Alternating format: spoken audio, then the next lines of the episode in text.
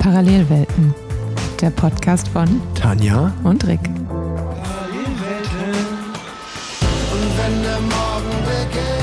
Dieser Podcast wird präsentiert von Swift.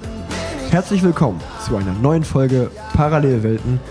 Wieder mit Tanja am Start und meiner Wenigkeit im Clubhaus. Und gestern, gestern gab es den ersten richtigen, realen Parallelwelten-Moment. Ich bin Rad gefahren am Fliegerhorst in Nörvenich und auf einmal sah ich einen pinken Punkt am Horizont.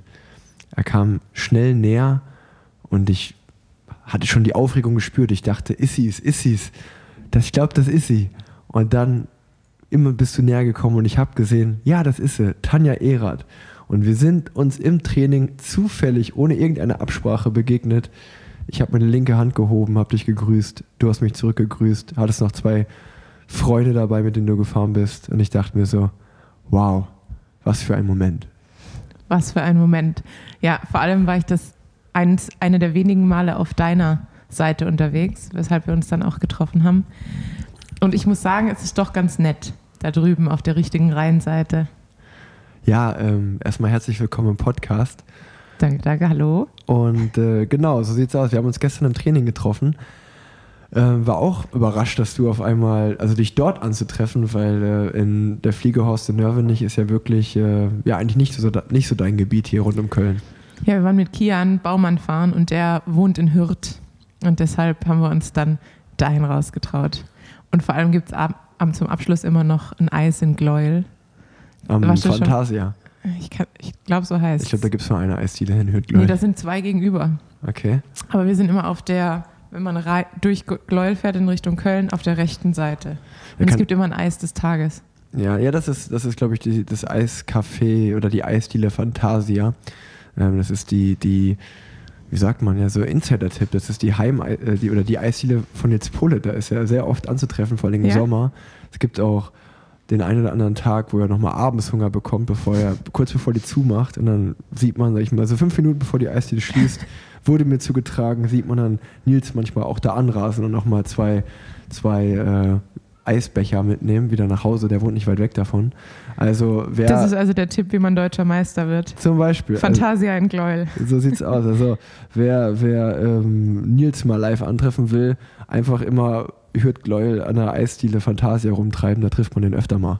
Ja, ich hatte noch kurz Hoffnung, dass wir dich auch noch treffen, nachdem auch Tim Thorn-Teutenberg zufällig vorbeikam und sich dann auch noch zu uns gesellt hat.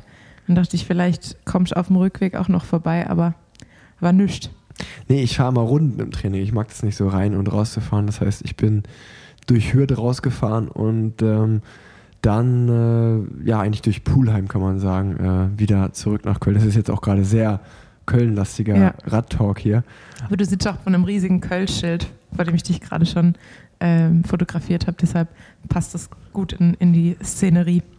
Ja, das, das Kölsch-Bild hinter mir hat mein guter Freund Lukas Piel geschossen und ähm, wir haben das erworben und das hängt jetzt hier bei uns im War Clubhaus.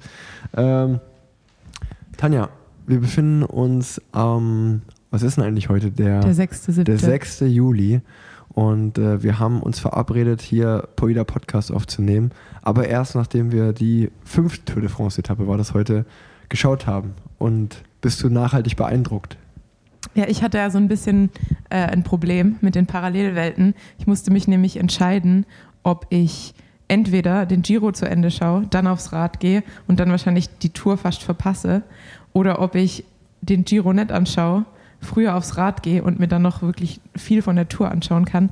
Ich habe mich für die Damen entschieden und deshalb habe ich nur noch die letzten zwölf Kilometer gesehen. Und da dachte ich mir, ich habe keine Ahnung, was passiert ist, äh, wie das zustande gekommen ist. Und dann dachte ich mir, gut, dass ich jetzt Rick treffe und der mich äh, auf den neuesten Stand bringen kann und mir sagen kann, was da genau passiert ist.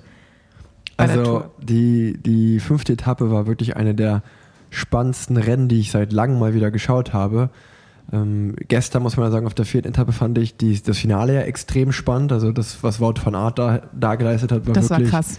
war Wahnsinn einfach. Aber die, also ich meine, klar, das Zeitfahren war auch spannend zu sehen. Aber ich sag mal, von der Fahrweise auf Etappe 2 bis 4 war es ja eigentlich eher kontrolliert, kann man sagen. Also die Ja. Gruppe war relativ schnell weg und man wusste, es wird ein heißes Finale Massensprint oder halt gestern die Fanart-Attacke. Aber heute war wirklich so zweieinhalb Stunden pure Action. Also ich habe auch, äh, ich glaube, so gegen 15 Uhr eingeschaltet und äh, da, da waren sie so kurz oder so 10, 20 Kilometer vor dem ersten Kopfsteinpflasterstück.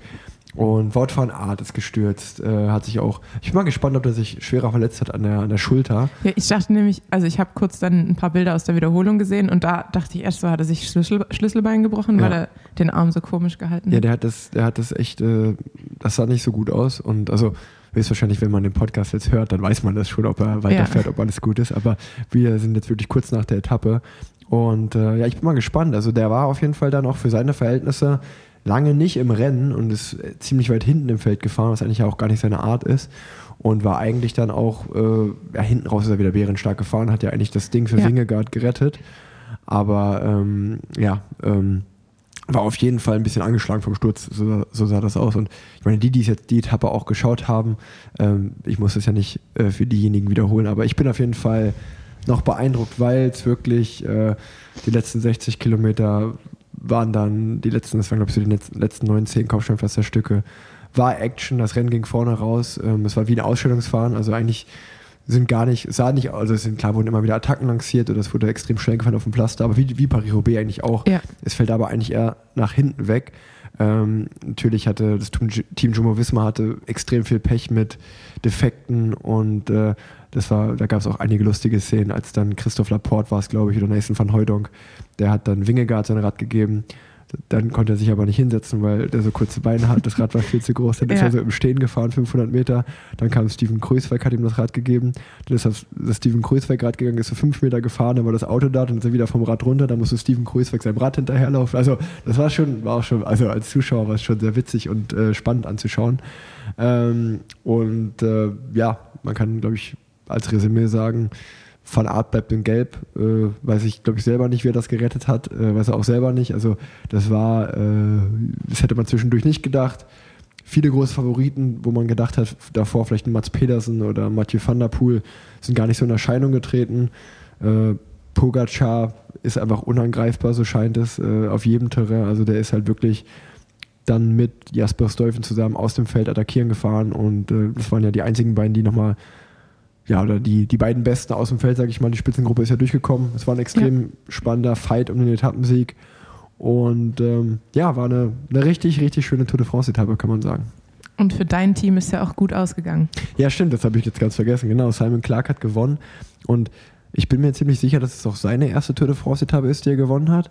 Aber vor allen Dingen ist es für unser Team historisch, weil das so die erste, also wir haben schon eine Etappe im Giro und auch in der Vuelta gewonnen, aber eine Tour de France-Etappe gab es in der Teamgeschichte noch nicht. Und ähm, ja, jetzt hat Isabel Pömertek ihre erste Tour de France oder seine erste Tour de France gewonnen.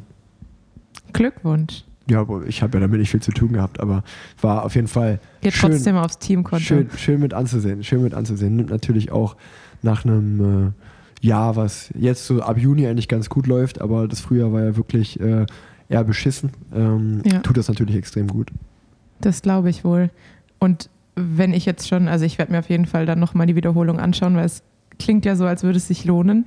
Ähm, aber um dann nochmal zum Giro Donne zu kommen, für den, den ich ja vorgezogen habe und deshalb auf die Tour sozusagen verzichtet habe, war auch spannend, muss man sagen.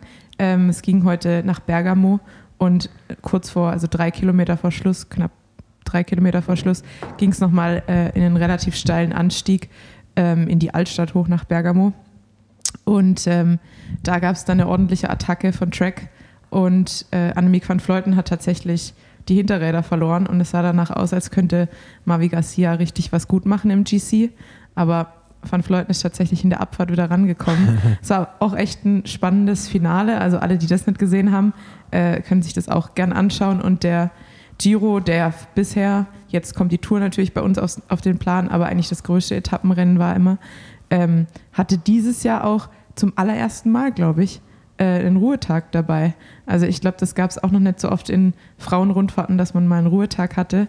Ähm, deshalb auch spannend, wohin sich der Frauenradsport bewegt und äh, immer schön anzuschauen, auch wenn man zwar nur die letzte Stunde ungefähr schauen kann und die Ergebnisse immer sehr lange auf sich warten lassen, bis auf die Top Ten. Aber naja. Ja, aber ist, ist, dann, eine, also Juli muss man ja wirklich sagen, äh, ist ein ganz, oder ja schon der, der Radsportmonat. Ähm, jetzt, wenn man sich das mal so anschaut, äh, wenn wir dem Podcast-Motto getreu bleiben ähm, und Männer und Radsport, äh, Männerradsport und Frauenradsport zu vergleichen. Ähm, bei euch war immer der Giro äh, eigentlich das größte Rennen, jetzt ist die Tour hinzugekommen. Ja. Das heißt, äh, Giro und Tour in einem Monat, beziehungsweise äh, ist ja dann Tour der Frau doch ist letzte Juliwoche, ne? Genau. Ja. Und ähm, dann halt die Tour de France bei den Männern.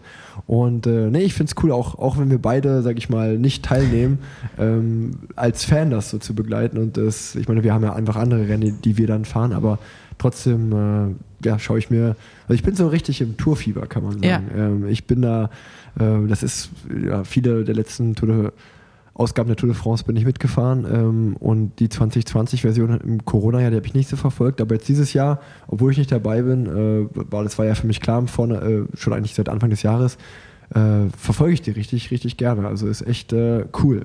Und dasselbe ist ja bei dir anscheinend äh, mit dem Giro und dann auch wahrscheinlich mit der Frauentour. Definitiv. Und du warst auch in Kopenhagen, wie ich gesehen habe. Oh ja, äh, ich, war, ich war live dabei ähm, bei, beim Start.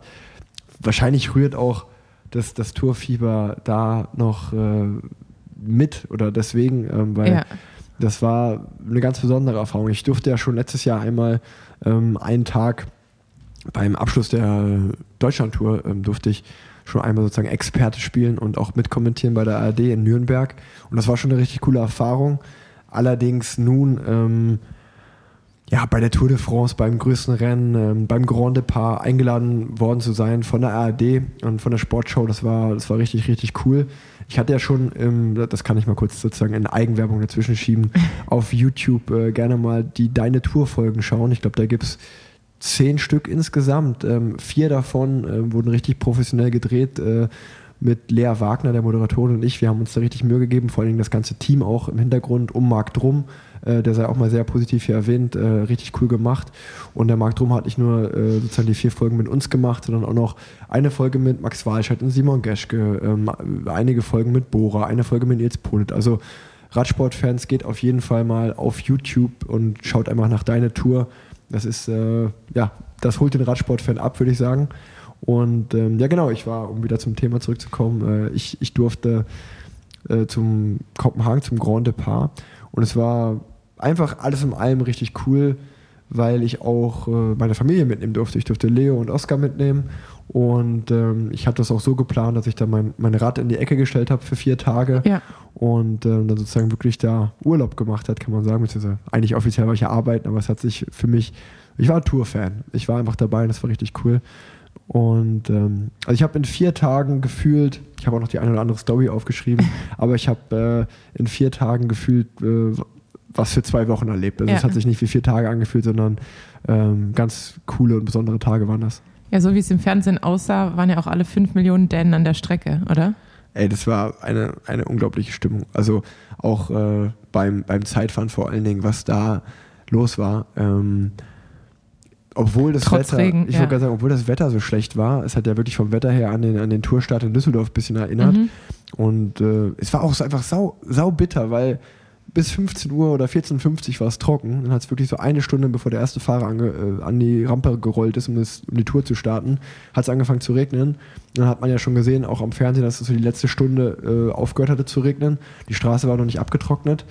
Ähm, aber ich glaube, dann so um 20 Uhr auf einmal ist der Himmel wieder aufgerissen, die Sonne kam raus, alles war wieder trocken und es war sozusagen wieder ein schöner Abend. Also es war wirklich einfach nur fürs Zeitfahren schlechtes Wetter.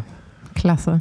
Und es war ja auch tatsächlich, also manchmal herzzerreißend, wenn man sich manche Fahrer angeschaut hat, die dann in den Kurven zu Boden gegangen sind, ja, wie Stefan Bissegger ja. zum Beispiel, der dann mehrfach gestürzt ist, was man natürlich niemandem wünscht, dann vor allem beim Auftaktzeitfahren von der Tour dann direkt.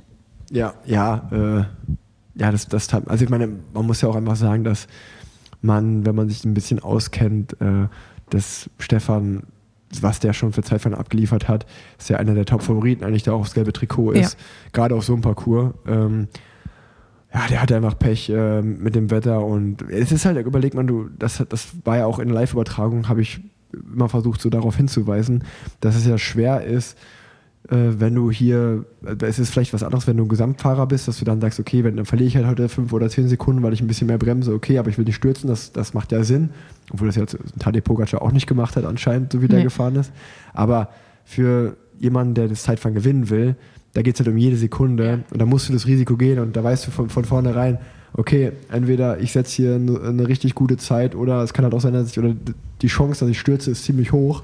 Ähm, aber das musst du halt eingehen, ne? wenn du gewinnen willst. Ja, der Grad zwischen vollem Risiko und Sturz ist dann manchmal im Regen nass äh, relativ schmal. Werbung. Es ist Sommer, es wird früh hell, es wird spät dunkel. Perfekt, um Sport zu betreiben. Egal, ob ihr Lust aufs Radfahren habt oder eine Runde laufen geht und ihr schaut vielleicht die Tour de France gerade im Fernsehen. Ihr seid motiviert, selber mal einen Wettkampf zu machen, sei es in Jedermann-Rennen oder jeder Frau-Rennen ähm, oder natürlich äh, einfach auszutesten, wo eure Grenzen liegen sportlich. Aber ihr wollt nicht überziehen, ihr wollt ja auch nicht krank werden oder eine Verletzung davon tragen. Also ihr habt richtig Bock auf Sport machen, aber ihr wisst nicht genau, okay, in welchem Ausmaß mache ich das. Ihr wollt es nicht übertreiben, ihr wollt natürlich dann auch irgendwie sinnvoll Sport betreiben. Und genau da habe ich das Richtige für euch, nämlich Enduko. Enduko ist ein kleines Sportstech-Startup aus dem Saarland. Von SportlerInnen für SportlerInnen. Enduko, das ist die App für AusdauersportlerInnen, die dir eine dynamische Trainingsplanung auf Basis von künstlicher Intelligenz aufstellt. Der Trainingsplan passt sich an dich und deine Anforderungen des Alltags an, wie zum Beispiel deinen Beruf oder deine Familie oder sonstige Anforderungen. Der Coach bereitet dich gesund, das ist nämlich ganz, ganz wichtig, gesund dazu, dabei zu bleiben, individuell und bestmöglich auf deine selbstgewählten Ziele vor. Der Coach lernt dich durch deine Trainingshistorie schneller kennen und kann dir dann damit die optimalen Trainingseinheiten für dich zusammenstellen. Aber auch wenn ihr komplette Anfänger seid, also Beginner und keine Trainingshistorie habt, ist es kein Problem. Enduko stellt euch trotzdem einen sehr, sehr guten Plan zur Verfügung und ihr könnt damit ganz entspannt anfangen, Sport zu machen. Ihr könnt jetzt die App 14 Tage kostenlos testen unter enduko.app slash rigt. Schreibt Enduko auch gerne mal, die freuen sich immer über Feedback. Ich sag's nochmal, enduko.app slash rig. Ladet euch die App mal runter, testet es aus. Das ist sehr, sehr zu empfehlen. Werbung Ende.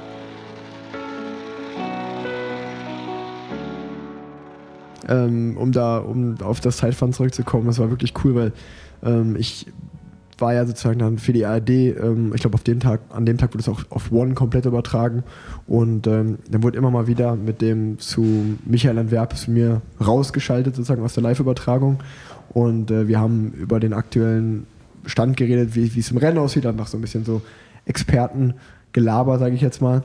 Und äh, es war, mir wurde aber immer gesagt, okay, jetzt bist du wieder eine halbe Stunde frei, jetzt, jetzt kannst du nicht drehen äh, oder jetzt, jetzt wirst du nicht benötigt. Und dann bin ich immer durch diese Zone-Technik, also die technische Zone, wo alle LKWs und großen Busse stehen von jeglicher Fernsehanstalt ja. ähm, und die ganzen Kabel rumliegen. Dann bin ich immer da von, der, von dem ARD äh, Wagen dann an die Strecke wieder gewandert und wirklich habe mich da, da gab es immer so einen Meter Platz, äh, wo man sich so kurz hinstellen konnte. Und dann stand ich da mit meinem Regenschirm wie so ein richtiger Fan und dachte mir einfach nur, oh, ich habe den besten Platz hier, richtig geil. Ich konnte genauso, ich war so 100 Meter hinter der Ziellinie und konnte immer die Fahrer beim Ausrollen beobachten. Und da stand ich dann und habe das immer alles live beobachtet. Das war schon, war schon irgendwie cool. Das glaube ich. Ich bin auch ein bisschen neidisch.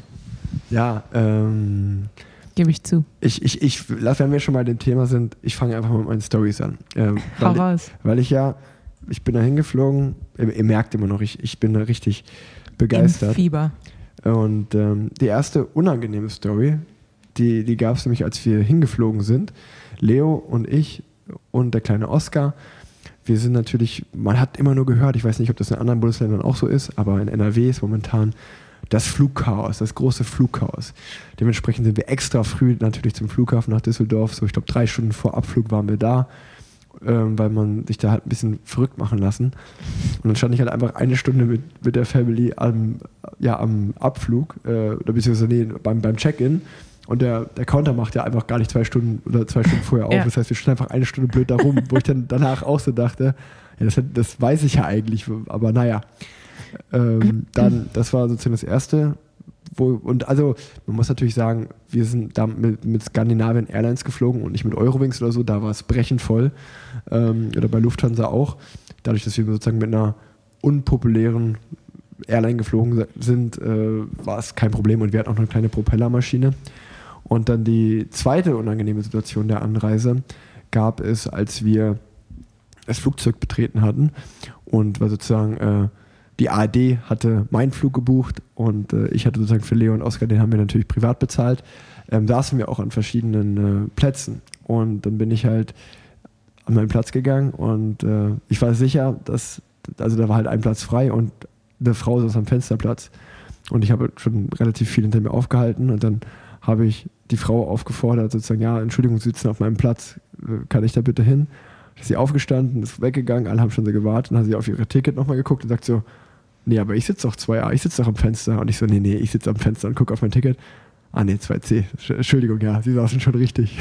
Und das, das heißt, ich habe die Frau einfach rauszitiert, obwohl sie richtig saß und ich falsch. Und das, das war auch so ein, also das war einfach im Nachhinein, dann habe ich mich einfach so neben sie gesetzt. Es war einfach so, boah, bin ich dumm. So, es ist so richtig unangenehm. Und auch das ist alle auch ein sehr deutscher Move. Ja. Also normalerweise, wenn jemand sitzt, dann denke ich mir einfach so, ja, ist ja egal, ob ich jetzt für den Zwei-Stunden-Flug 50 am Fenster Minuten. 50, Minuten, noch unangenehmer, ähm, am Fenster sitze oder im Gang, dann denke ich mir einfach so, bevor ich die Frau da jetzt raushol, setze ich mich halt einfach hin. Aber Zu meiner Verteidigung, ich habe ein oder zwei Tage vorher den AWFNR-Podcast von Paul Ripke mit äh, Tote Wolf gehört. Und der, da ging es darum, dass man beim Fliegen immer einen Fensterplatz buchen sollte, weil man dann, wenn man aus dem Fenster guckt, kann man nachdenken und den Kopf sortieren. Also sozusagen, da, da wurde suggeriert, dass alle schlauen Menschen während eines Fluges aus dem Fenster schauen, weil sie sozusagen die Off-Time nutzen können. Da kann man gut nachdenken. Und das hatte ich verinnerlicht, das wollte ich auch machen. Und ich, ich war irgendwie auch, wahrscheinlich war ich deswegen, weil ich das irgendwie im Hinterkopf hatte, dachte ich, ich sitze am Fenster. Saß ich halt nicht, deswegen habe ich den Move halt gemacht. Aber das ist wie, das ist wie bei, da, da kann man, da hat man einmal im Leben Macht, weißt du. Ich bin auch, wenn ich in den Zug gehe, wenn ich in den Zug gehe und ich habe eine Sitzplatzreservierung und da sitzt jemand, dann kannst du ja aber davon ausgehen, dass ich dann den Moment nutze. Ah, Entschuldigung. Ich Deshalb- glaube, ich glaube, die sitzen auf meinem Platz. deshalb spare ich mir die 4,90 Euro äh, für die Sitzplatzreservierung, weil mir genau so ein Moment viel zu unangenehm wäre. Da setze ich mich lieber auf den Boden, wenn es zu voll ist und entspanne mich da genüsslich. Nein, aber das ist natürlich mit einem Augenzwinkern zu, zu sehen, was ich, was Al ich gerade erzähle. Rick. Dann ähm, noch eine Empfehlung für alle Leute, die mal in Kopenhagen sind. Da gibt es den Gasolin Grill und dort gibt es den Butterburger. Ich weiß nicht, ich glaube, der hat 2000 Kalorien oder so. Aber es ist völlig egal, weil es ist der leckerste Burger, den ich und vor allen Dingen auch Leo hat sehr geschwärmt, den wir je gegessen haben. Ähm, wer mal in Kopenhagen ist, den müsst ihr auf jeden Fall probieren. Ich glaube, das ist einfach sogar eine Kette, aber trotzdem schmeckt der einfach saugut. Also der Gasolin, ist, Gasolin ist eine Kette. Und dann ist die zweite sehr witzige Story passiert, weil es, wie gesagt, eigentlich wie ein Imbiss ist, haben wir, wollten wir nicht vor Ort essen, sondern halt haben uns das einpacken lassen und wollten ein Stück gehen. Und ähm, nach ein paar Schritten sagt Leonie, guck mal, hier ist doch eine schöne Treppe, lass uns hier hinsetzen, hier können wir das essen. Das war einfach eine Treppe von einem Hauseingang. Und dann haben wir uns da hingesetzt, gegessen, alles ausgebreitet, die Pommes, den Burger, haben angefangen zu essen. Natürlich geht dann hinter uns die Haustür auf und jemand kommt raus. Und äh, ich war im ersten Moment, ich, war ich natürlich damit beschäftigt, erstmal den Pommes und die Burger zur Seite zu räumen. Und als ich dann hochschaue, kommt Bjarne Ries aus dieser Wohnung gelaufen. Das Ach, war einfach witzig. ein heftigster Zufall, Ja. dass wir, ich meine, in Kopenhagen wohnen auch 650.000 Menschen und wir haben uns genau den Hauseingang von Bjarne Ries ausgesucht, um diesen Burger zu essen. Ähm, Das ist tatsächlich also witzig. ich, ich habe mich nicht getraut, ihn anzusprechen. Er hat auch weder, äh, also er hat mich auch nicht erkannt. Ähm, aber ich habe danach meinen meinen Vater angerufen und habe gesagt, ey, ich, wir haben gerade bei Bjarne auf der Treppe gegessen. Und dann hat mein Vater Bjarne geschrieben und dann wurde das sozusagen, wusste er noch, anstatt dass wir das waren. Ähm, das war die zweite sehr witzige Story an dem Wochenende. Das ist tatsächlich ein cooler Zufall. Obwohl ich gelesen habe, dass er nicht eingeladen war zum Grand Depart. Ja, das war überall in den News, aber vor Ort war er gefühlt bei jeder Tour de France Party, war er auf jeden Fall am Start. Also das, äh, das muss man auch dazu sagen. Also bei in den vor Ort, wenn da Tour de France Opening war, in irgendwelchen Bars oder sowas, wo halt auch was offiziell war, Ja. da war Bjarne schon am Start, unter anderem mit Andy Schleck und anderen Radsport- und Tour de France Größen, ja. Ja, verständlich auch. Genau. Ähm, ja, ähm, und sonst war das eigentlich hier, wenn ich schaue, waren es meine zwei Kopenhagen-Stories an sich. Große Empfehlung und einem muss jeder mal hin nach Kopenhagen. Der Tourflair war ganz besonders. Nachdem du angekündigt hast, wie viel du in der Zeit erlebt hast, das war also diese zwei Geschichten, war das, was Rick Zabel sonst in zwei Wochen erlebt. nein, also, nein, das war ja nur, nur der, der, der Spaßfaktor. Ich, ich will, guck mal, ich bin ja jetzt die ganze Zeit am Reden. Ähm, ja. Deswegen will ich, wir können ja nochmal später zu dem Thema zurückkommen, weil sonst rede ich einfach die erste halbe Stunde hier komplett nur durch und dann kriege ich wieder ganz viele Nachrichten. Lass Tanja auch mal was sagen. Ja, wir müssen ja eh noch über die Tourtrikots sprechen. Deshalb kommen wir auf jeden Fall später nochmal zur Tour zurück, würde ich sagen. Super. Oder? Tanja, was ist denn bei dir passiert während, der, während dem Tourstart? Oder in den letzten Wochen allgemein? Seit unserem Live-Podcast, den wir letztes Mal gemacht haben.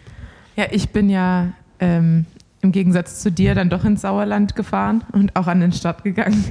Und äh, habe dann aber während dem Rennen schon relativ schnell bereut, dass ich es nicht genauso gemacht habe wie du. Also ich dachte schon, dass es nicht gut laufen wird, aber es war dann halt wirklich unterirdisch, schon das Zeitfahren. Ähm, naja, und ja. das Straßenrennen. Also ich, wir sind dann samstags, wir haben in Siedlinghausen war ja die Frauenrunde, da haben wir auch übernachtet und haben uns dann samstags die Strecke angeschaut. Und als wir dann in den Anstieg reingefahren sind und ich mir dachte, wir fahren den achtmal, habe ich mir auch gedacht, so ja gut, also ob ich mich dann an den Start stelle oder nicht, macht dann auch keinen großen Unterschied ich habe dann halt zumindest für die ersten drei Runden versucht, da Katrin mhm. in die Abfahrten gut zu positionieren und in den Anstieg. Und dann war mein Rennen auch vorbei. Und da habe ich am Ende noch auf den kahlen Asten hochgefahren, habe deinen Papa noch getroffen. Ähm, so war es ein schönes Wochenende, würde ich sagen. Mit den Mädels da in der Unterkunft. Aber ich glaube, auch ohne Rennen wäre es ein schönes Wochenende. Vielleicht sogar ein schöneres Wochenende. Ja, wahrscheinlich geworden. ein schöneres. Und aber zu deiner Verteidigung, also sorry, dass ich dazwischen nee, nee, sag ruhig. Aber Verteidigung finde ich gut. Du, du, hast ja, du hast ja schon in deinem Post erklärt, was die Gründe daran sind. Also du hast ja einen Instagram-Post gemacht, wo ich das gelesen habe. Das kannst du ja auch mal hier kurz erklären. Ja, ich habe halt, ähm, also ich meine, es ist ja immer so ein bisschen die Frage, seit ich halt Covid hatte, ist halt so ein bisschen der Wurm drin. Und dann fragt man sich ja, ist der Kopf, ähm, sind es die Beine, ist vielleicht irgendwas anderes, liegt es an Covid, liegt es an mir, liegt es am Training. Und ähm, da ich jetzt eben nichts verschleppen wollte und ja auch das nächste Rennen erst im August habe, habe ich mir dann nach der DM gesagt, ich mache jetzt einfach mal Pause. Äh, hatte dann auch nochmal mit Lars Teutenberg, der mich beim Zeitfahren auch gesehen hat und ja auch bei den Rennen in Großbritannien gesehen hat, der mir dann auch gesagt hat, du musst einfach mal an Baggersee. Und da habe ich gedacht, Lars Teutenberg hat oft recht, mhm. jetzt mache ich das so. Und ähm, ja, dann habe ich jetzt einfach eine knappe Woche oder ein bisschen länger nicht gemacht und habe dann heute Morgen, deshalb musste ich mich dann auch entscheiden, ob Tour oder, ähm, oder Giro, war ich dann beim Kardiologen und habe mich einmal durchchecken lassen, um zumindest da auf der sicheren Seite ja. zu sein. Ähm, und da habe ich grünes Licht bekommen.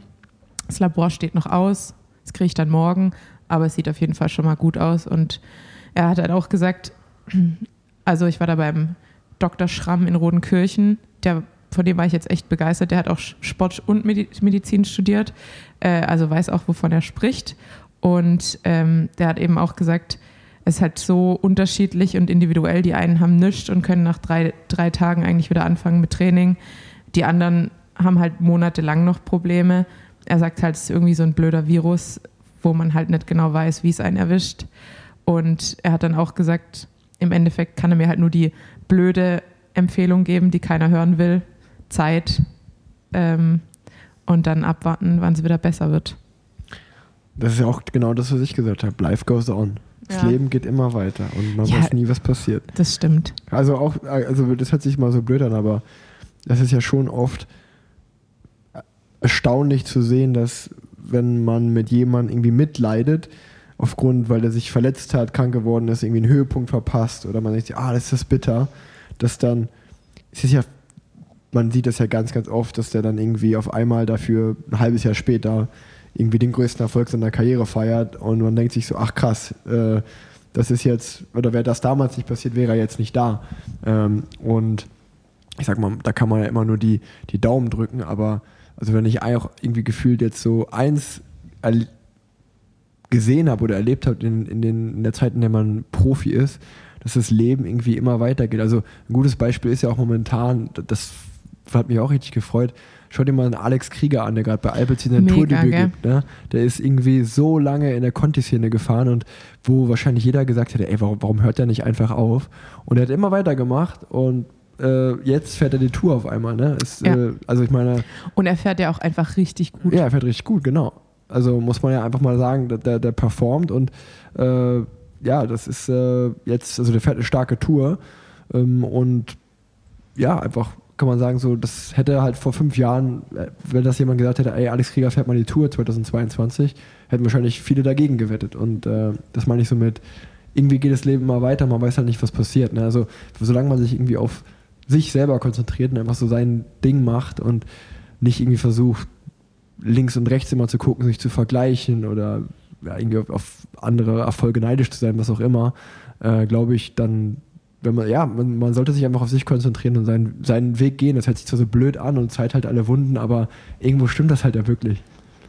Ja. Also auch, schau mal, ich habe jetzt vier Tage in Kopenhagen kein Rad gefahren, das ist ein blöder Vergleich, aber ich, ich, mich, ich bin jetzt erst dreimal Rad gefahren, aber ich fühle mich auch viel besser als eigentlich den kompletten Juni direkt nach dem Giro.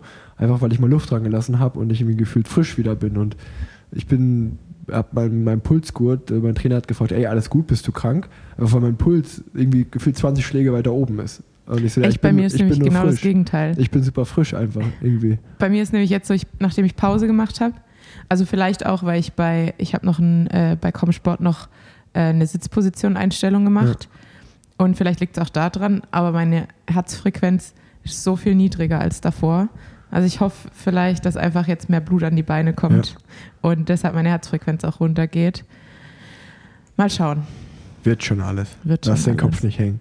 Nee, wird schon. Lass den Kopf nicht hängen. Ja, aber von dem her, also ich war, äh, ich war auch dann tatsächlich am See und ähm, habe auch Last Haltenberg gehört, habe nichts gemacht und war dann am Tourstadtwochenende, ähm, habe ich Soigneur fürs Team Colonia Kids gemacht yes, ich und gesehen. war in Stadtlohn beim Rennen, äh, beim Nachtrennen und in Teltke am nächsten Tag. Und dann habe ich auch noch nach Heinsberg gefahren sonntags und ähm, habe einfach mal die andere Seite mir angeschaut, was auch Spaß gemacht hat, weil man ja auch dann auch, glaube ich, als Fahrer weiß, was man braucht ähm, und was jetzt da sein muss. Und ähm, hat mir auf jeden Fall auch viel Spaß gemacht, da mal ein bisschen unterstützend tätig zu sein ich glaube, für dich sollte allerhöchste Priorität haben, einfach ohne irgendeinen Leistungsgedanken Spaß am Fahrradfahren zu haben. Gerade, ich ja. glaube, und der Rest kommt so von allein. Das hört sich auch wieder blöd an, aber einfach Spaß am Fahrradfahren haben. Spaß am Training, Spaß mal einen Sprint zu machen, mal einen Intervall zu machen. Wenn du dich nicht danach fühlst, einfach locker zu machen, zu rollen. Ähm, und ich meine, wenn man ganz ehrlich auch ist, das ist ja auch das Coole an dir du hast ja keinen Druck, du musst ja niemandem was beweisen. So, weißt du, du, also, wer, wer, du bist wahrscheinlich die einzige Radsportlerin, die aufhört wird und dann einfach Ärztin ist. Das kann fast niemand, also ich meine, du hast ja so viele Gründe, stolz auf dich zu sein. Okay, jetzt zeigst du mir gerade eine drei, es gibt anscheinend drei Leute, die das machen. Marlene Reusser, Elise Chabi und Erika Magnaldi.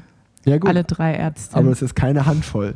Immer noch positiv stimmt. formuliert eine, nicht mal eine Handvoll an Frauenprofifahrerinnen ähm, hören auf und haben dann direkt äh, einen Beruf und vor allem was für einen ehrenwerten Beruf. Also lass den Kopf nicht hängen. Äh, du hast doch genug Gründe, stolz zu sein und hab einfach Spaß am Fahrradfahren. Alles kommt so, wie es kommt. Das stimmt. Hobbypsychologe Rick.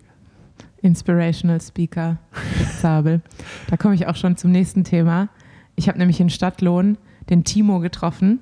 Äh, Timo kommt aus Stadtlohn oder aus der Nähe von Stadtlohn und ist äh, fleißiger Hörer des Podcasts und meinte, er musste jetzt mal die Seite wechseln, weil er stand auf der gegenüberliegenden Seite beim Rennen und hat mit seinem Kumpel Bier getrunken und wollte dann, hatte dann aber einen großen Fanboy-Moment und äh, wollte mal Hallo sagen und hat mir dann auch berichtet, dass er wegen Rick Zabel mit Radfahren angefangen hat.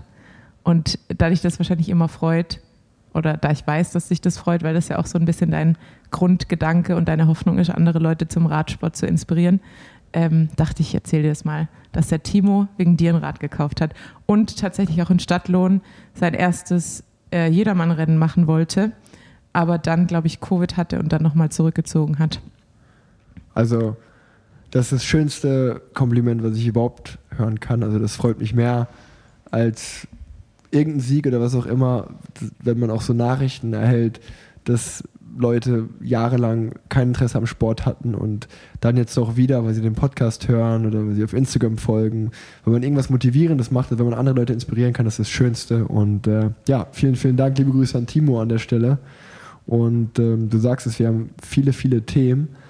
Ähm, ich habe nämlich nach diesem Wochenende, das werden wir sicherlich im Podcast doch mal genauer und ausführlicher aufgreifen, aber mit Lennart Kontakt gehabt und ähm, wir müssen irgendwas machen, damit der Lizenzsport nicht stirbt. Das ist so die Message, die ich erhalten habe von Lennart. Und das würde mich freuen, wenn wir da irgendwie auch was bewegen könnten. Du warst ja live vor Ort, erzähl mal mehr. Ja, das Problem ist ja immer, dass ich ja keine Erfahrung habe.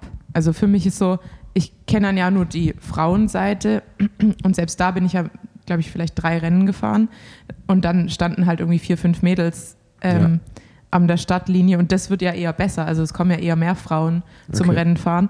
Aber bei den Männern, das, was ich jetzt gehört habe, zumindest, ja. ist halt extrem rückläufig. Aber ich habe da halt keine Erfahrung. Also ich sehe dann halt ein. Feld von 25, 30 Männern und denke mir, das ist halt normal. Aber anscheinend waren es ja, früher A deutlich mehr. In der AB-Klasse auf jeden Fall nicht oder A-Klasse. Also ich bin ja auch gar nicht in der Szene drin und da ist jetzt zum Beispiel Lennart, der ja auch schon im Podcast war, äh, der Experte. Und ähm, ja, äh, ich glaube, wir können jetzt gar nicht, momentan noch gar nicht so, so richtig viel dazu sagen, aber wir haben das auf dem Schirm und ihr werdet sicherlich noch in dem Podcast dazu mal was hören, weil ähm, was Lennart berichtet hat, war, dass wirklich, wie du gerade gesagt hast, die, die Felder, die Starterfelder, die Teilnehmerfelder in den, im Männerbereich zurückgehen, dass er auch im Nachwuchsbereich ähm, ja, ich will es jetzt nicht zu negativ sagen, aber dass das auch besser sein könnte und dass sogar traditionsreiche Rennen überlegen, einfach die Rennen abzusagen, weil es zu wenig Teilnehmer gibt. Und es ist ja irgendwie schade, das zu hören, ähm, weil eigentlich, wenn man jetzt so die großen Veranstaltungen sieht, ähm, ich sage jetzt mal rund um Köln, Hamburg, Frankfurt, da hört man ja, dass zum Beispiel Jedermann-Szene äh, also Frauen und Männer, die einfach Bock auf Radfahren haben, das ist ja da. Jetzt gerade nach Corona, nach dem Corona-Boom ist ja eigentlich dieses der Lifestyle-Radfahren sau stark, aber ja, davon schwappt halt gefühlt nichts in den Lizenzsport über. Und ähm, ohne da jetzt irgendjemand verantwortlich machen zu wollen, muss man da einfach, glaube ich, mal ran, das zu verbessern. Und ähm, ja, da, da, ich glaube, da würde ich es jetzt für den Moment auch mal beibelassen. Und ähm, wird aber auf jeden Fall nochmal Thema werden in dem Podcast. So viel kann gesagt oder so viel sei gesagt. Ja, was mich halt tatsächlich gewundert hat, ähm, also bei manchen Rennen, die ich jetzt bisher als Zuschauer mir angeschaut habe, kann ich es ja verstehen, dass man vielleicht sagt, okay, äh, an meinem Sonntag mache ich vielleicht was anderes, als irgendwo in einem Industriegebiet im Kreis zu fahren. Aber zum Beispiel das Rennen in Stadtlohn, das ist halt im Rahmen von einer Kirmes, sage ich jetzt ja, mal, ja, ja. in dem Ort. Und das war wirklich cool. Also ich bin einmal auch komplett um die Strecke gelaufen und der komplette Ort räumt halt, jeder räumt halt irgendwie so einen Tisch aus dem Haus und die Leute stehen da und trinken ihr Bierchen. Die Stimmung ist wirklich gut. Also es erinnert eher so an die amerikanischen Rennen, wo dann innerhalb von so einem Stadtfest eben noch so ein Kriterium stattfindet. Also deshalb, da hat es mich halt auch gewundert, weil da waren es ja, glaube ich, auch nur 27 Fahrer. Und es war halt auch ein Freitagabend, 22 Uhr stand Start gewesen, wo man sagen kann, ja gut, viel anders, also ja. viel andere Termine wird man wahrscheinlich nicht haben. Ja, ja ähm, wir, wir bleiben dran am Thema, werden berichten und versuchen natürlich, da, deswegen gibt es diesen Podcast ja auch, äh, die Reichweite zu nutzen, damit ähm, damit es dem Radsport gut geht oder ähm, der, damit der Hype noch größer wird. Äh. Genau, und diesbezüglich wollte ich auch nochmal Werbung machen fürs Bamble Crit im äh, Rahmen von der Eurobike. Ähm, die haben nämlich auch noch gar nicht so viele Meldungen, wie sie sich das erhofft haben. Und ähm, da ist der Jakob, äh, ein Freund von mir aus der Heimat, der alten Heimat in, in Darmstadt, ähm, einer der Veranstalter. Und äh, es gibt ein Elite-Frauen- und ein Elite-Männerrennen, ein Jedermann-Rennen und ein Jeder-Frau-Rennen und auch ein Fixed-Rennen für Frauen und für Männer. Ähm, und direkt eben auf dem Messegelände. Das heißt, es wird auch Publikum erwartet und der Messeeintritt ist in der Startgebühr mit drin. Das heißt, jeder, der auch überlegt, zur Eurobike zu gehen äh, in Frankfurt, kann ja überlegen, ob er vielleicht parallel dann einfach noch ein Radrennen dranhängt. Sehr gut. Wie wird das, äh, wenn man das jetzt zum Beispiel googeln will, Bamblecrit, wie wird das geschrieben? Bamblecrit, so wie der Bamble halt. Was ist denn ein Bamble? Habe ich noch nie Äh. gehört in meinem Leben. Ähm, Apfelwein trinkt man ja eigentlich Ach, aus das ist ein Bamble, okay. Genau. Wieder was dazugelernt heute. Hast du, hast du eigentlich, ich habe noch eine witzige Story. Aber wir packen es auch in die Show Notes. Sehr gut. Und ich gucke auch, dass ich es äh, einfach noch in meine Story pack. Ja, wir packen es in die Shownotes, bevor die Folge rausgeht. Irgendwie sind wir, hast du heute, ich habe heute zwar eigentlich viel Kaffee getrunken, aber irgendwie bin ich trotzdem ziemlich. Du bist müde, Wir, ne? wir machen so einen müden Eindruck. Nee, ich nicht. Ich bin voll am Start. Ja? Ich bin, ich bin, ich habe Themen, Themen, Themen, Themen heute. Ja, Themen haben wir, aber Ti- wir sind Titel, so, Themen, Thesen. verglichen mit dem Live-Podcast sind wir so ein bisschen eingeschlafen. Ja, wir haben jetzt auch Gefühl. keine 20 Leute vor uns, Ja, die stimmt. anschauen, dass man die, dass die Grundnervosität natürlich Und ich habe keinen Gaffelkölsch drin, das ist wahrscheinlich auch der Unterschied. Ähm, nee, ich wollte dich nämlich fragen, ähm, es, es gab, mir fällt gerade ein, bei unangenehmen Momenten, ähm, hast, du, hast du eigentlich geschaut? Die, also du warst bei Rennen, du konntest gar nicht dann schauen wahrscheinlich, wie ich für die ARD im Einsatz war. Nee, ich habe es nicht geschaut. Dann, Weil ich war tatsächlich durchgehend, stand ich mit Gels und Flaschen am Wegesrand. okay, also es, gibt, es gab nämlich, äh, ich komme wieder zurück zum Thema, ähm, die, ich, ich schließe die Klammer jetzt sozusagen. Es gab den nächsten unangenehmen Moment, als es im Zeitfang geregnet hat. Und ähm, dann dürfen Zuschauer und Zuschauerinnen immer Fragen stellen, was ja sehr cool ist. Und da gab es halt die Frage nach Regengreifen. Und da war meine Antwort, also Regengreifen gibt es im Radsport nicht. Man lässt höchstens die, die Luft runter. Das ist halt, äh, ja, dass man natürlich nicht äh, wegrutscht in den Kurven. Und dann war die Frage geklärt. Und ich glaube, ungefähr sechs Minuten später wurde Lennart Klein, äh, Lennart Klein, Lennart Kemner, ähm, Lennart Kemner, guck mal, jetzt gibt es hier die Lennart-Verwechslung.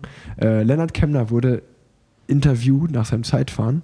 Und seine Antwort war, ja, ich bin am Anfang ein bisschen verhalten eingegangen, aber dann lief es doch ganz gut, weil wir haben heute auch extra Regenreifen aufgezogen. Und da war natürlich so, naja, richtig guter Experte so. Und äh, naja, also die, die Antwort war auch einfach, also mir war das selber nicht bewusst, aber da muss man einfach auch mal wieder Specialized loben an der Stelle, dass die natürlich wirklich und das Team, Bor das Team Boransko, dass sie ja die Benchmark äh, materialtechnisch sind und äh, ja, die halt wohl eine neue Reifenmischung haben, die natürlich nicht ganz so schnell läuft, aber dafür mehr Grip hat. Das ist der Regenreifen. Und damit ist Lennart Kemner im Zeitfahren gefahren. Das habe hab ich dann auch sozusagen danach noch aufgeklärt oder mit dem Schmunzeln gesagt, dass Bora da schon wieder voraus ist, mir und meinem Team. Ähm, das war auf jeden Fall in der Live-Übertragung ganz witzig. Kann man auch, glaube ich, alles in den, der ARD-Mediathek nachschauen. Und ähm, dann hast du ja auch den, den Wikinger-Beitrag verpasst.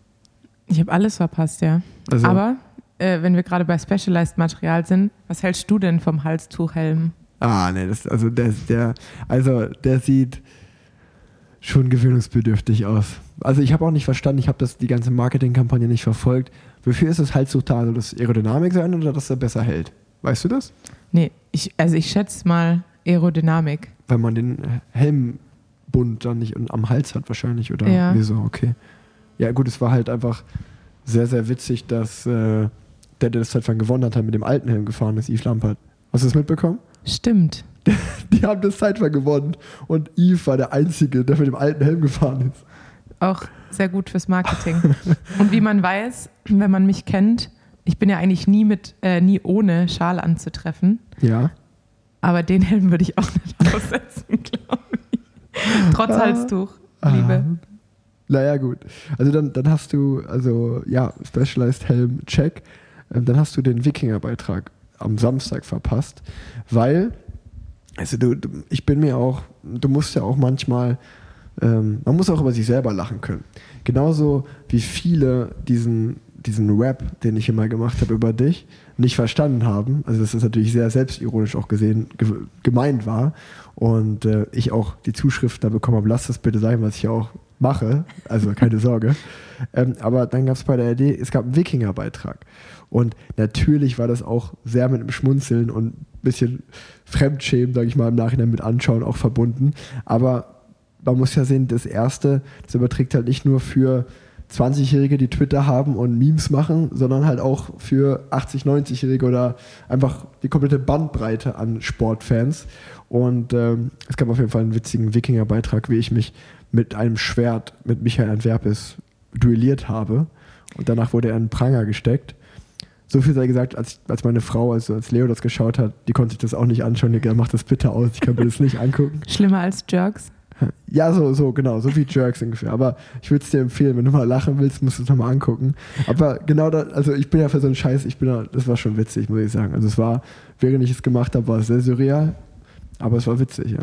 Das heißt, ich kann mir das dann vorstellen, wie Rigoberto Oran mit seinem Wikinger-Outfit, äh, nur du mit einem Schwert.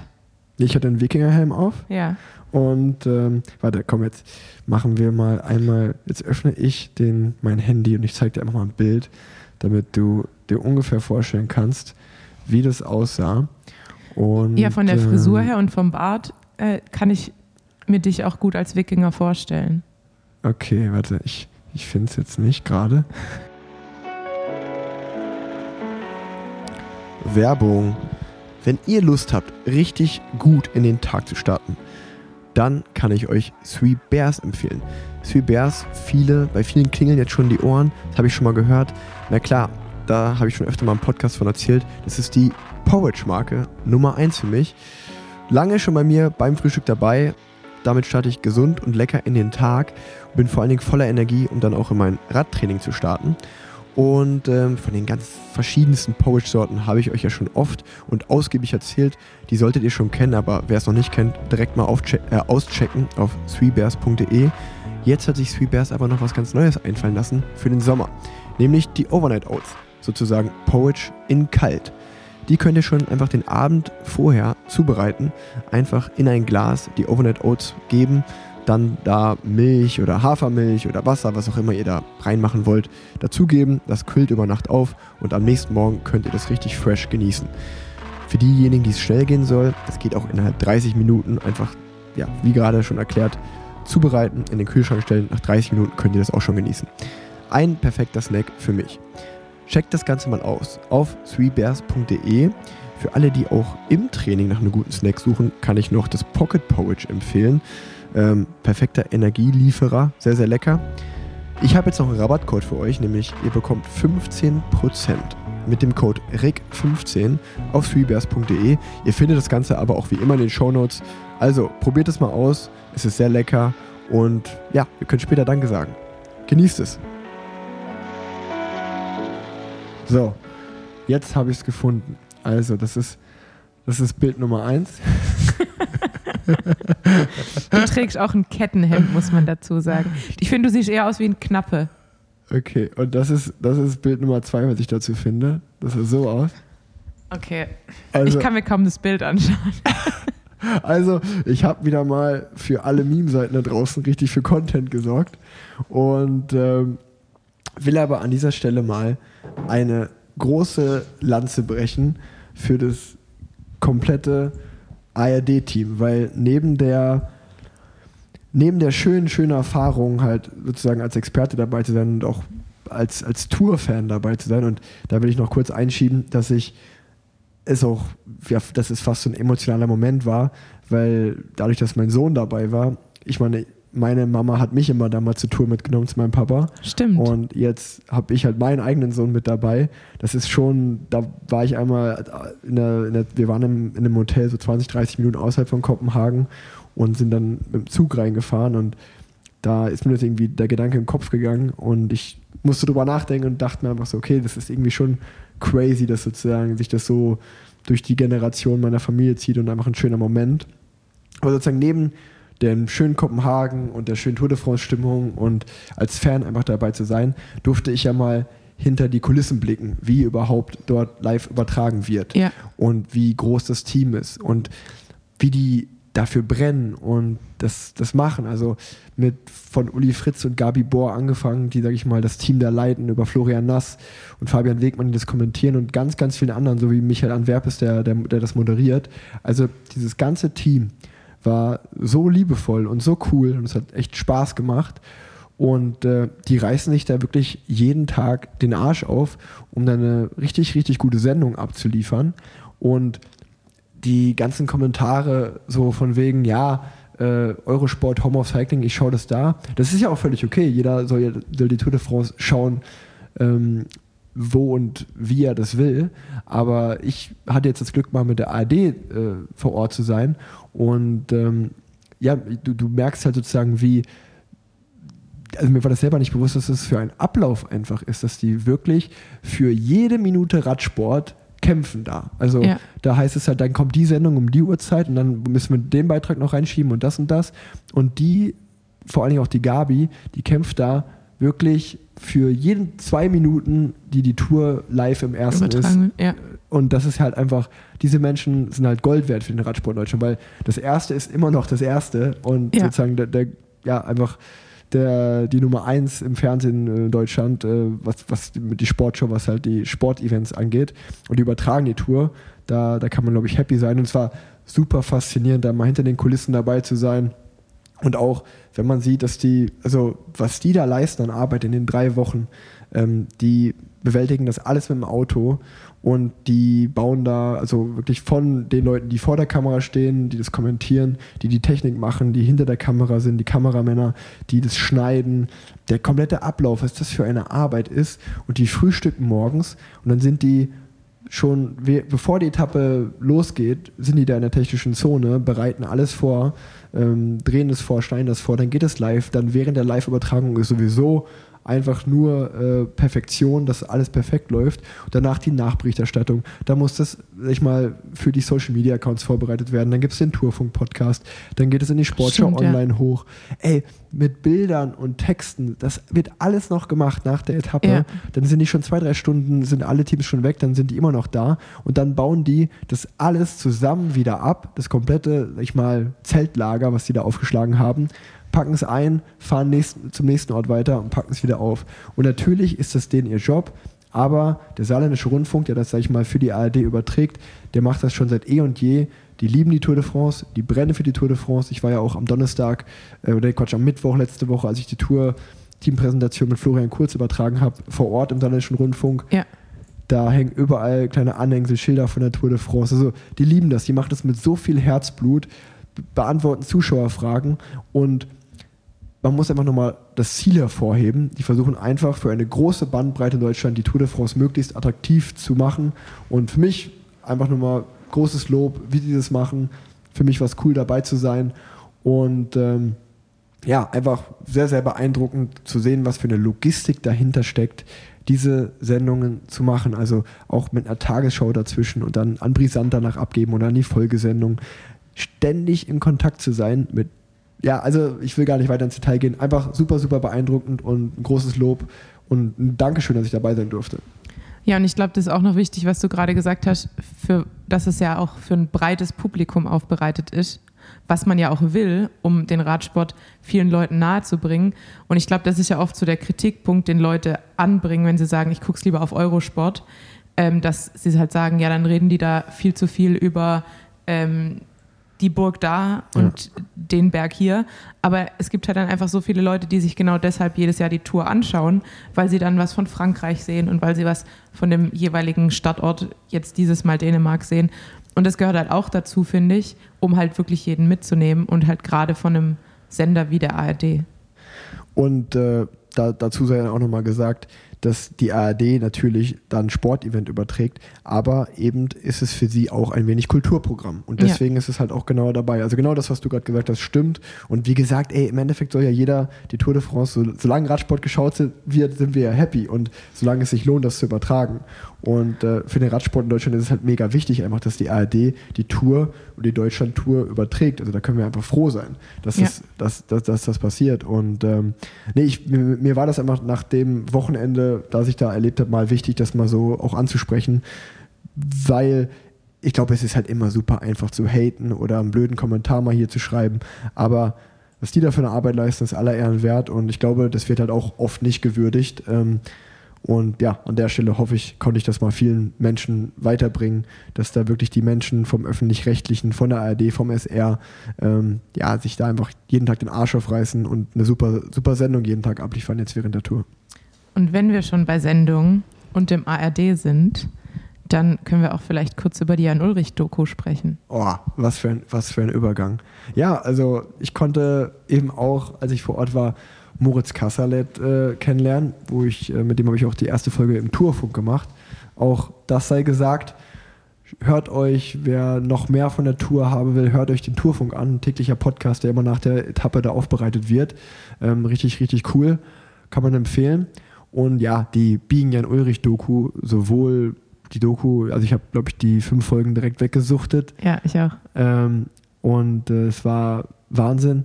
Und dann heute, heute habe ich den Podcast zu Ende gehört, ähm, weil ich immer jede Woche auf die neue Folge gewartet habe, bis mir dann einer gesagt hat, dass du es auch einfach in der Audio Audiothek hören kannst. Dann habe ich es einfach da komplett weggehört. Den Podcast macht Moritz Kassalet. Und ja, also man sollte sich sowohl den, den Jan Ulrich Held auf Zeit Podcast anhören und auch die Doku anschauen. Und äh, ich habe jetzt so viel geredet. Wie findest du es denn erstmal, bevor ich sage, wie ich es finde?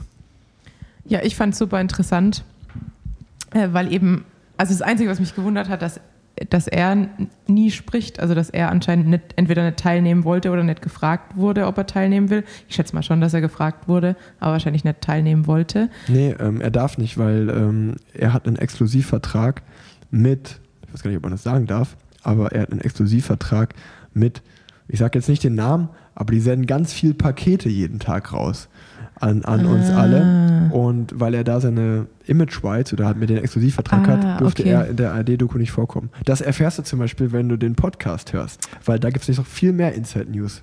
Okay, dann höre ich mir auf jeden Fall den Podcast noch an.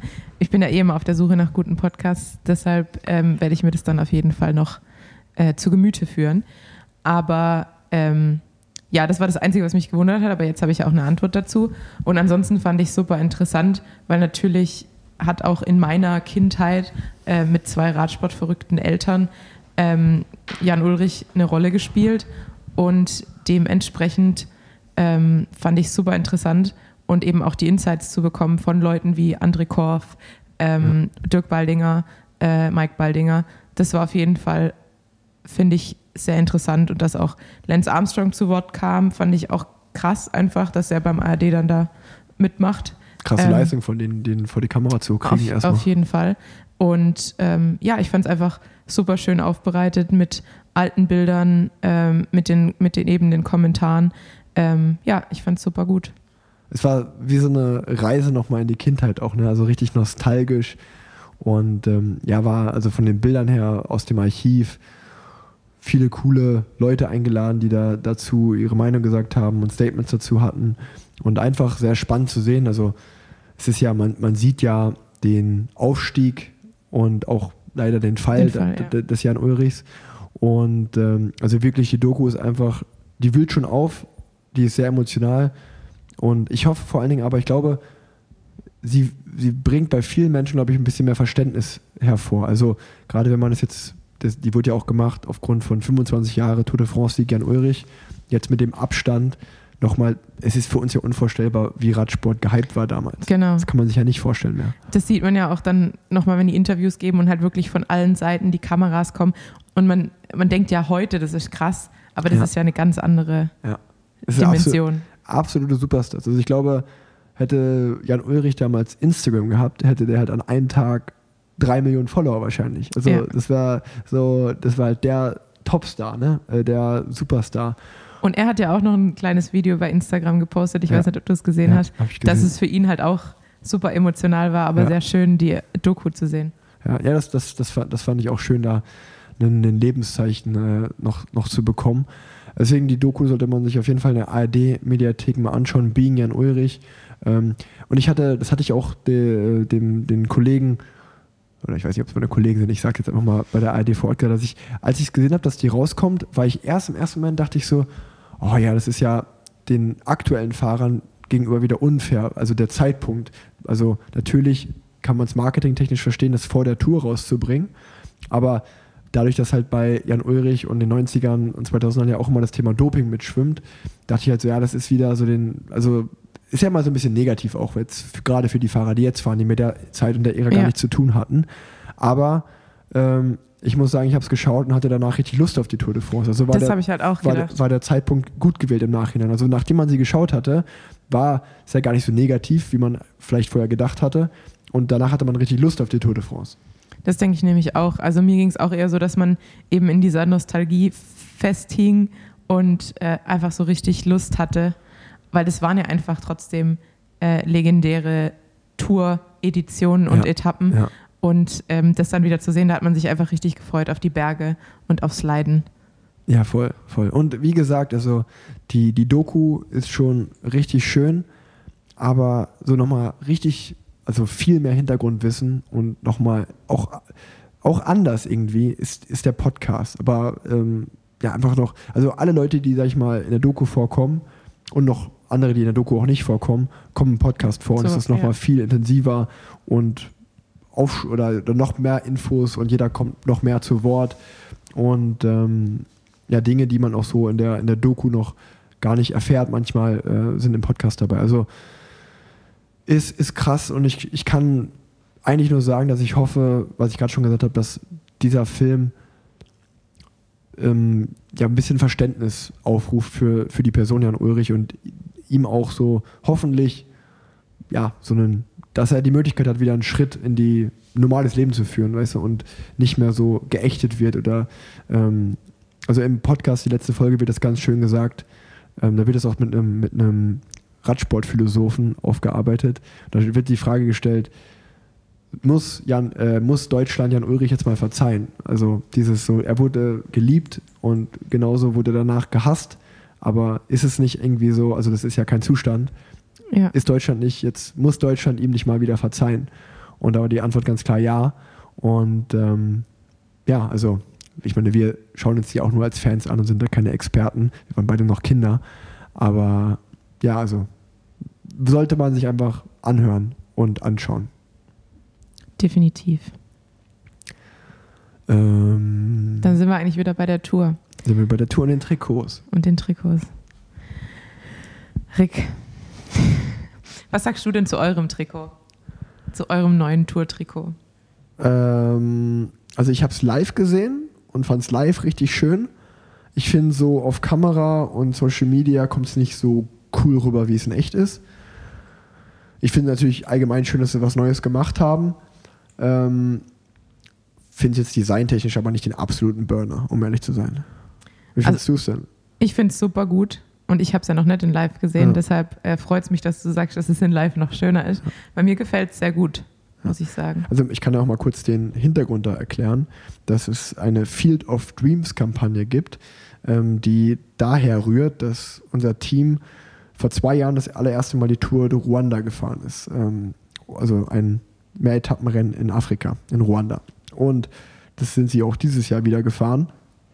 Und ähm, ja, die haben einfach Material mitgenommen, Trikots mitgenommen, haben denen die Kids da gegeben, den Kids vor allen Dingen gegeben in, in Kigali das ist die Hauptstadt von Ruanda. Und äh, anscheinend, so wurde mir berichtet, ich war noch nie vor Ort, ich kann auch nur das sagen, was mir gesagt wurde, ja, ist Ruanda Radsport verrückt. Die ja. tragen ja auch die Radsport-Weltmeisterschaften 2025 aus. Und äh, dort rennt ganz, ganz viel Talent wohl auf den Straßen rum fürs Radfahren, aber viele von denen haben einfach nicht die Möglichkeit. Ja. Können sich kein Rad leisten, gibt es gar nicht. Und ähm, ja, unser Team hat eine Crowdfunding-Kampagne gestartet. Das Ziel sind 300.000 Euro. Und wenn die Kampagne geschafft wird, ich glaube, wir waren jetzt bei 25 Prozent nach den ersten paar Tagen, ähm, dann wird dort ein Radsportcenter gebaut für den Nachwuchs, für Mädchen, für Jungs, damit dann ja einfach ein Radsportzentrum für Ruanda und für Afrika, ähm, um da einen Schritt zu gehen, die an die Radsportwelt heranzuführen. So möchte ich es mal sagen. Und übrigens, noch als kleinen äh, on top, ähm, für alle, die spenden, egal ob das 1 Euro ist oder mehr, ihr habt dann äh, die Chance, also unter allen, die gespendet haben, gibt es die Chance, da werden Factor-Räder verlost, Trikots, Helme, Trinkflaschen, alles Mögliche. Also ihr habt dann auch eine Chance, wenn ihr da spendet, was zu gewinnen. Top. Dann ist das Trikot jetzt noch schöner geworden. Ja, also es hat einen guten Zweck. Es ist sozusagen eine Kampagne zur Tour de France, die sich unser Team ausgedacht hat. Jumbo-Trikot. Also ich weiß, du bist kein großer Fan. Nee. Ich finde es gar nicht so schlecht. Ja, wann habe ich das gesagt? Ach, beim letzten Mal schon, gell? Du hast gesagt, so Rostlook. Ja, gefällt mir nicht. Ja, ich find's, Aber die Schuhe von äh, Van Art sind cool dazu. Ja, ja nee, also ich finde es, also ich finde das, also das normale Trikot, nee, da finde ich das jetzt, was jetzt haben, finde ich cooler als das normale Trikot. Ja. Gewagt, würde ich sagen. Ja. Lotto, Sodal. Also das geht gar nicht. Das finde ich ganz schlimm. Nee? Nee, das finde ich ganz, ganz schlimm. Ich finde, es war mal wichtig, dass vielleicht mal ein bisschen Abwechslung reinkommt. Ich finde es jetzt auch nicht grandios, aber ich bin ganz froh. Ich meine, weiß- ich weiß nicht, wie lange hat Lotto Sudal jetzt schon das gleiche Trikot? Ja, ja, ewig. Ewig. Also, ja, die haben nie das gleiche Trikot, aber schon immer sehr ähnlich, ne? Ja. Also von den Farben und. Ja, stimmt, dieses Jahr ist ja ganz neu. Ja. Ganz, Ja. ganz neu. Aber es sieht halt immer ähnlich aus. Und deshalb Ja, mir gefällt das Türkis halt überhaupt nicht. Ja. Die Farbe finde ich nicht schön. Aber sie sind leichter zu, weil die stimmt. Helme eben auch so dieses in diesem Türkis oder hellblau, ich weiß nicht genau, gehalten sind, sind sie zumindest sehr gut zu identifizieren. Ja, das stimmt. Und äh, Edu Education First Education First mit mit Palace. Palace zusammen ähm, als Hommage an den Frauenradsport und an die Tour de France Femme. Ähm, ja, ich finde das Pink ist ganz schön.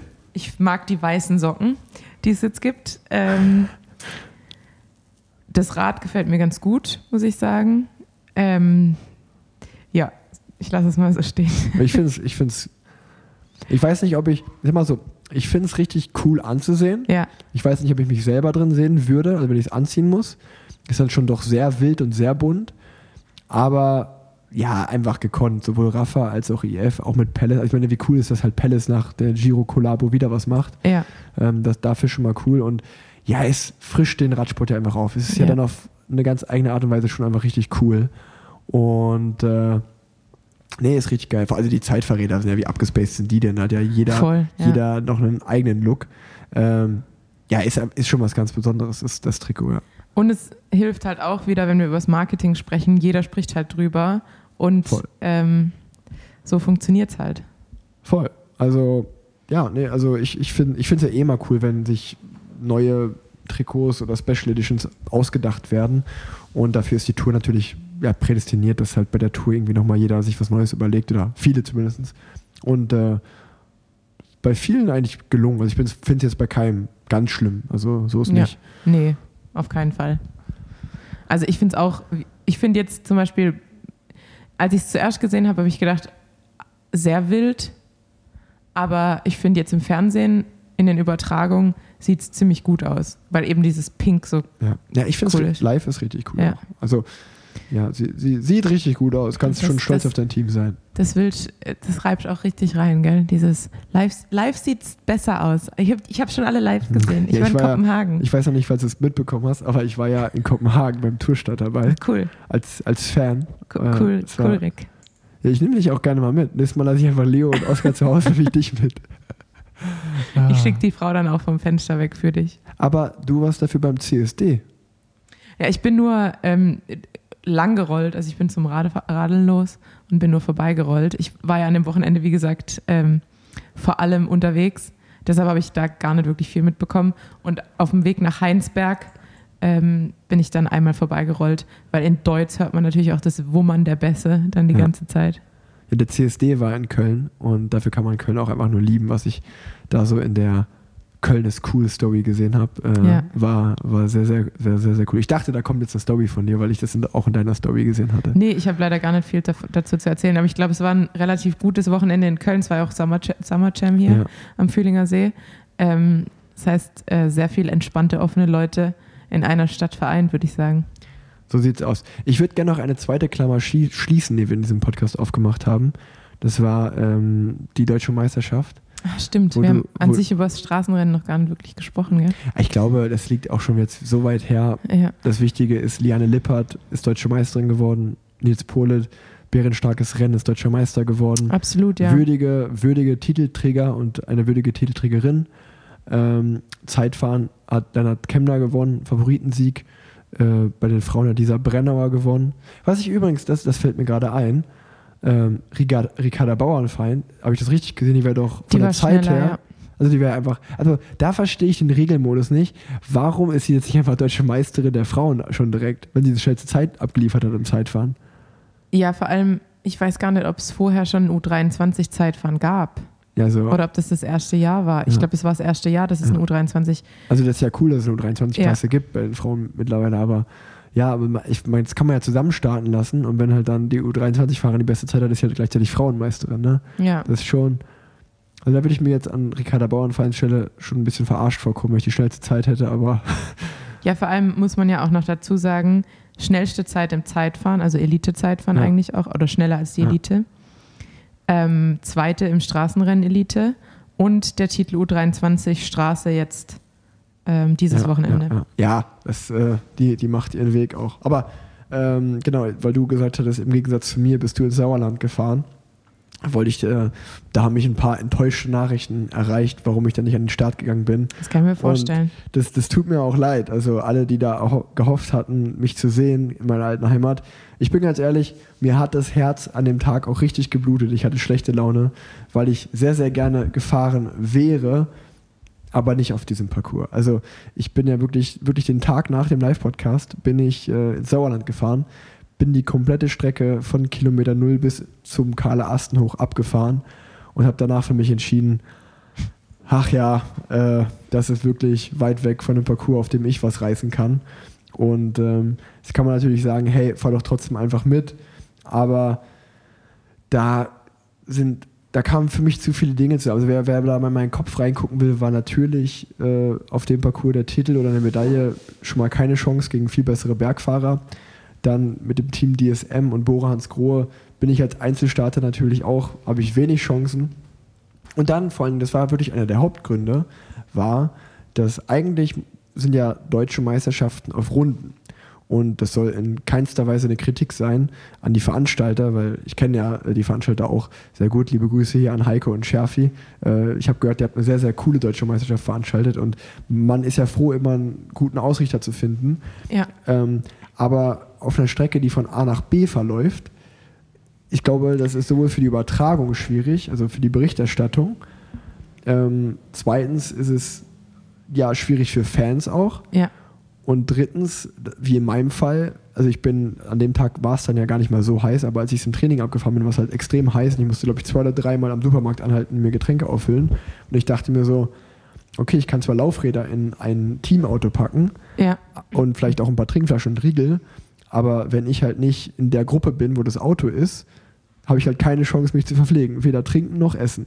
das Also habe ich auch gedacht. Für Einzelstarter ist es ja voll unfair. Ja.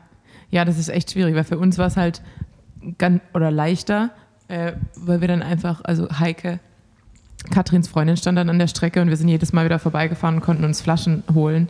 Aber ähm, auch was das Aussteigen oder abgehängt werden angeht, Ja, ähm, wenn du halt irgendwie beim Männerrennen nach 50 Kilometer raus bist, dann ist halt, bist halt irgendwo im Nirgendwo Ja. und musst dann trotzdem noch zum kahlen Asten hoch. Und jeder musste halt auch zum kahlen Asten hoch, um den Transponder abzugeben. Ja, also wie gesagt, äh, es war eine schöne deutsche Meisterschaft, aber ich glaube, logistisch gesehen ist es, wenn es einfach eine Runde gibt, für viele einfacher. Das nochmal, äh, das ist mein kleiner Nachtrag und ich hoffe, der ein oder andere oder die ein oder andere ist jetzt auch nicht mehr ganz so böse, dass ich nicht gefahren bin. Ähm, wenn mal wieder eine deutsche Meisterschaft ist mit einem coolen Parcours, bin ich auf jeden Fall am Start. So viel sei gesagt. Und wenn wir äh, die nationalen Titel äh, schon erwähnt haben, dann sei auch noch erwähnt, dass bei den Herren U23 Jannis Peter von P&S den Titel geholt hat. Und Maurice Ballerstadt im Zeitfahren. Genau. Ich meine, die Zeitfahrergebnisse haben wir in meinem, so, äh, okay. Das, in meinem Podcast schon so ein den habe bisschen ich natürlich gehört. Deswegen weiß ich das ja auch. Ja, ich merke schon. Ähm, ja, Tanja, ich habe meine Radsportthemen ähm, alle abgefertigt, habe aber noch fünf Fragen für dich mitgebracht. Ui. Ähm, ja, ich habe theoretisch, also ich meine, jetzt habe ich eigentlich gar nicht über, ich wollte eigentlich mehr über den Giro reden als über die Tour, weil der Giro geht neben der Tour immer unter. Aber das habe ich jetzt natürlich geklappt auch, eigentlich. hat, hat super geklappt. Ähm, aber ich kann allen nur empfehlen, sich den Giro anzuschauen. Es ist super spannend. Ähm, jetzt geht es in die Berge nach ein paar Flachetappen, nach einem Prolog. Und ähm, ja, bisher dominieren Voss, Balsamo, haben jetzt beide schon zwei Etappen gewonnen jeweils. Äh, Annemiek van Vleuten aktuell in Rosa unterwegs. Und man muss sagen, es ist ja aktuell super heiß in Italien.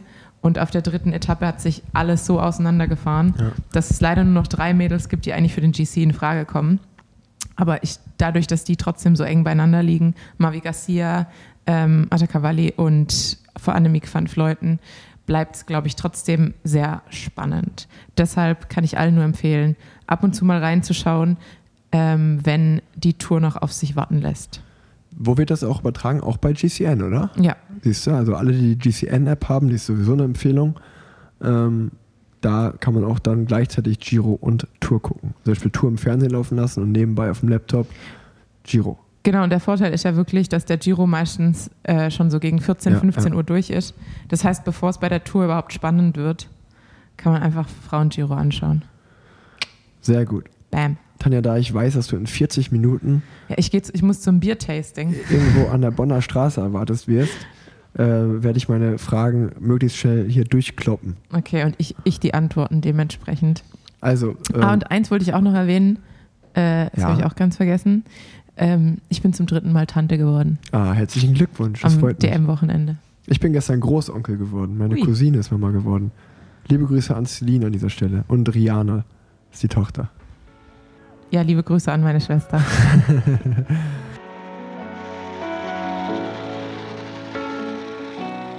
Werbung. Egal was deinem Rad passiert, wir regeln das. Das ist das Motto der ADAC Fahrradversicherung, die seit April neu auf dem Markt ist. Und ich glaube, jeder und jeder, die diesen Podcast hier hören, ja, ihr liebt das Fahrradfahren. Ihr habt selber ein Rad, vielleicht habt ihr sogar mehrere. Und jetzt stellt euch mal vor, das Rad wird geklaut oder ihr habt einen Unfall damit und das Rad ist beschädigt.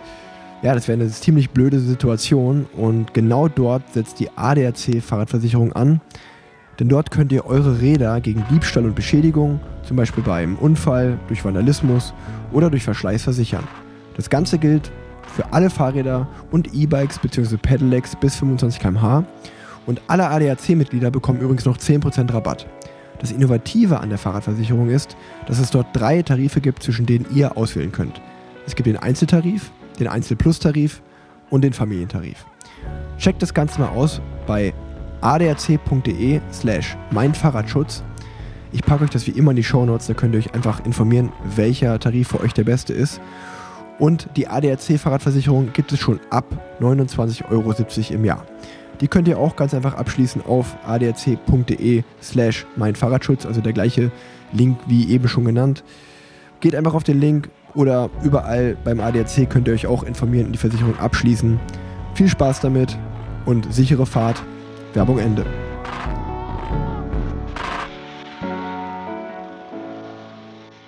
Ähm, also, um einmal die Entstehung dieser Fragen zu erklären. Das wissen die wenigsten, ich war ja letztes Wochenende in Kopenhagen beim Tourstart.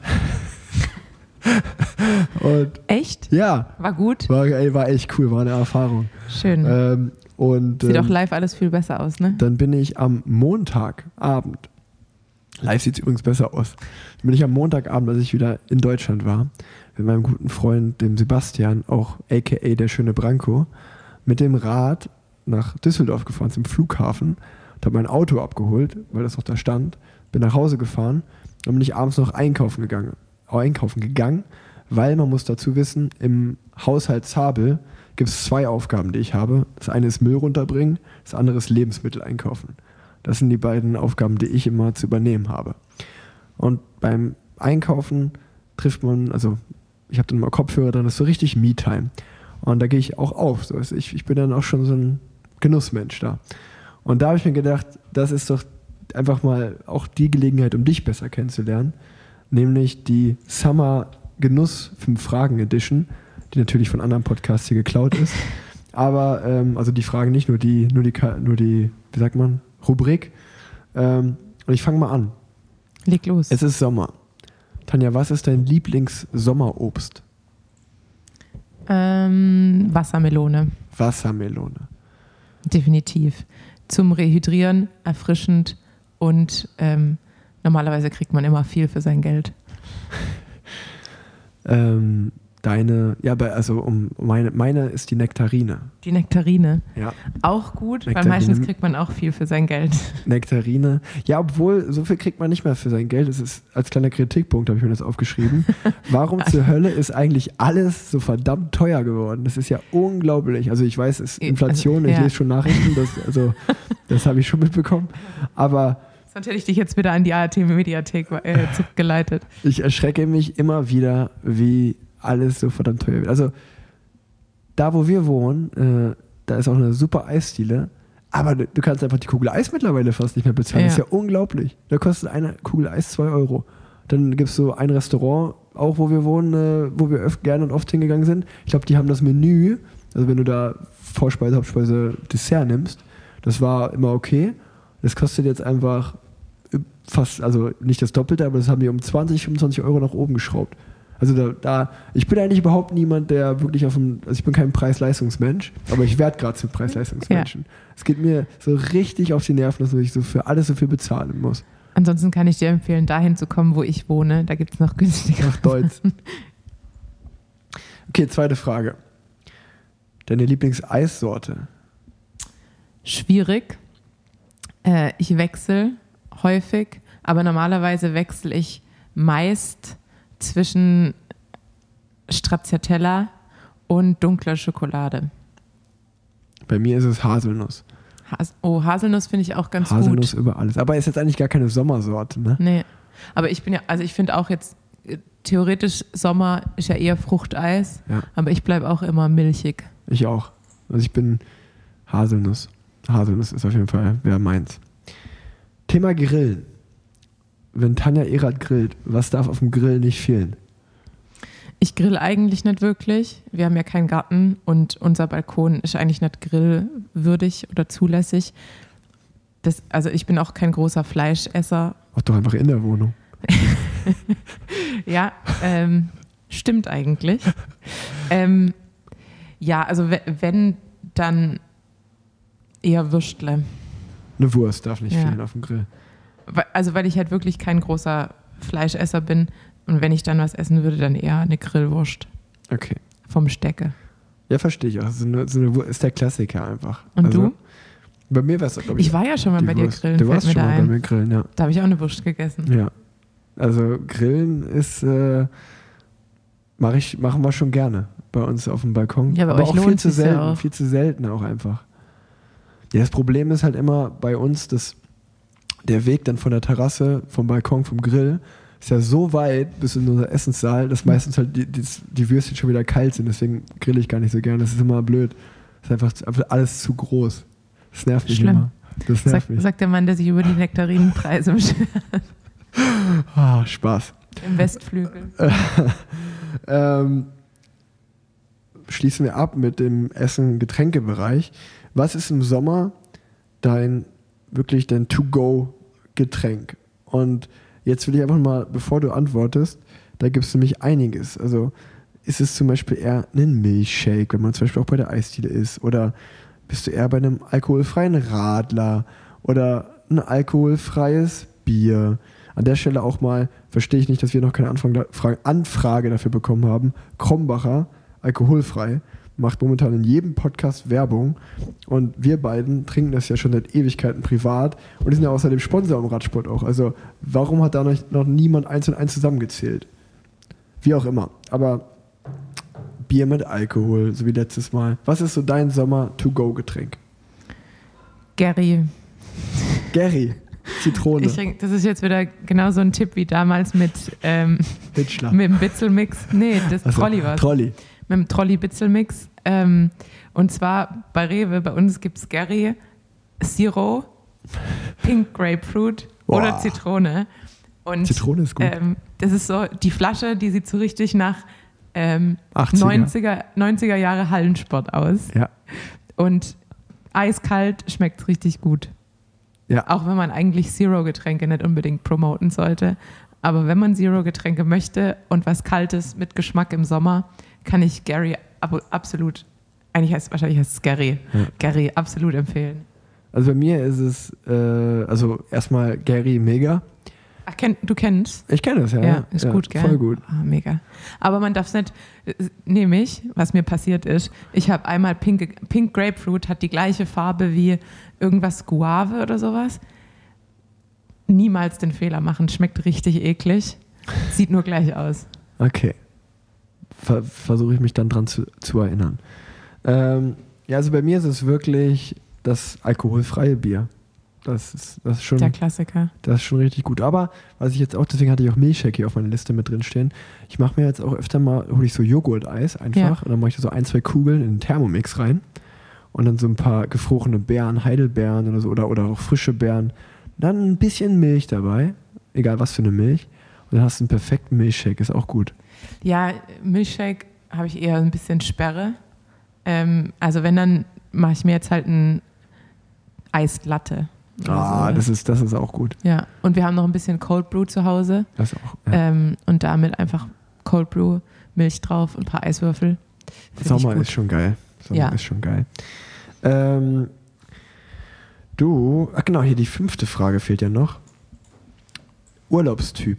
Mm. Wenn du Urlaub machst, bist du, bist du eher ein Chiller am Strand liegen oder wo auch immer, den ganzen Tag nichts machen, lesen oder bist du Action-Tanja im Urlaub? Ich bin Action, Tanja. Also ich dachte immer, ich wäre so ein äh, Strandmäuschen. Und dann habe ich gemerkt, bin ich nicht. ähm, also im, im Trainingslager, wenn ich mal mit der, mit der Strandmöglichkeit im Trainingslager war, dann dachte ich immer so, ah, am Ruhetag, da wird richtig an den Strand gegangen und dann richtig schön in der Sonne. Kann, kann ich nicht, schaffe ich zehn Minuten und dann denke ich mir so, ja, ich muss jetzt das machen. Ähm, und dann bin ich eher hyperaktiv im Wasser und unangenehm für alle Menschen, die mit mir dort sind. Deshalb grundsätzlich bin ich Urlaubstyp eher Berge und da dann halt auch was machen, Radfahren, Wandern, äh, Bungee-Jumpen. Nee, das nicht. Aber eher Action. Und du? Ähm, Das erste Mal, dass ich, dich, dass ich dir eine Rückfrage gestellt habe. ähm, ja, ist eine, also Strandurlaub, wenn es nicht zu lang ist, ja. Also mal so zwei, drei, vier Tage komplett ausspannen. Sehr, sehr gerne. Aber dann, dann, Ja. muss, dann muss auch schon äh, mal irgendwas muss drin sein. Aber ich bin, ich bin schon gerne am Strand. Ich mache schon gern Chillerurlaub mit Freunden und dann nimmt man da irgendwie äh, Getränke mit und ein paar Snacks. Und äh, also mit Freunden ist schon geil. Sondern ich, also ich bin jetzt auch nicht der, der die ganze Tag in der Sonne liegt, aber ich, ich wäre dann wahrscheinlich mit dir im Wasser und wir würden uns irgendwelche Bälle hin und her schmeißen Genau, irgendwie sowas. das, ist, das, geil. ist, das ist richtig cool. Ja, das ist Weil man sich cool. dann auch so reinschmeißen kann Ja. ins Wasser und es tut nicht weh. Genau, und dann ein bisschen Mu. Musik dabei. Und ne, das, das, äh, da, da, da, das wäre schon mein. Also, ich bin definitiv eher Strand als Berge. Ja. Ein Riesenthema bei uns, weil Leonie ist 100% Berge. Ja, aber ich, weil der, der Punkt ist ja auch, in den Bergen kannst du ja trotzdem beides haben. Also du kannst ja in so einen Bergsee Ja, gehen stimmt. und hast dann so ein bisschen diesen Strandflair, weil ich finde manchmal Seen auch angenehmer als das Meer, äh, auch zum Bälle werfen, weil man keine Wellen hat. Und deshalb finde ich, deshalb sind es für mich die Berge, weil dann hat man beides. Da hast du vollkommen recht. Aber ich bin trotzdem eher Strandtyp.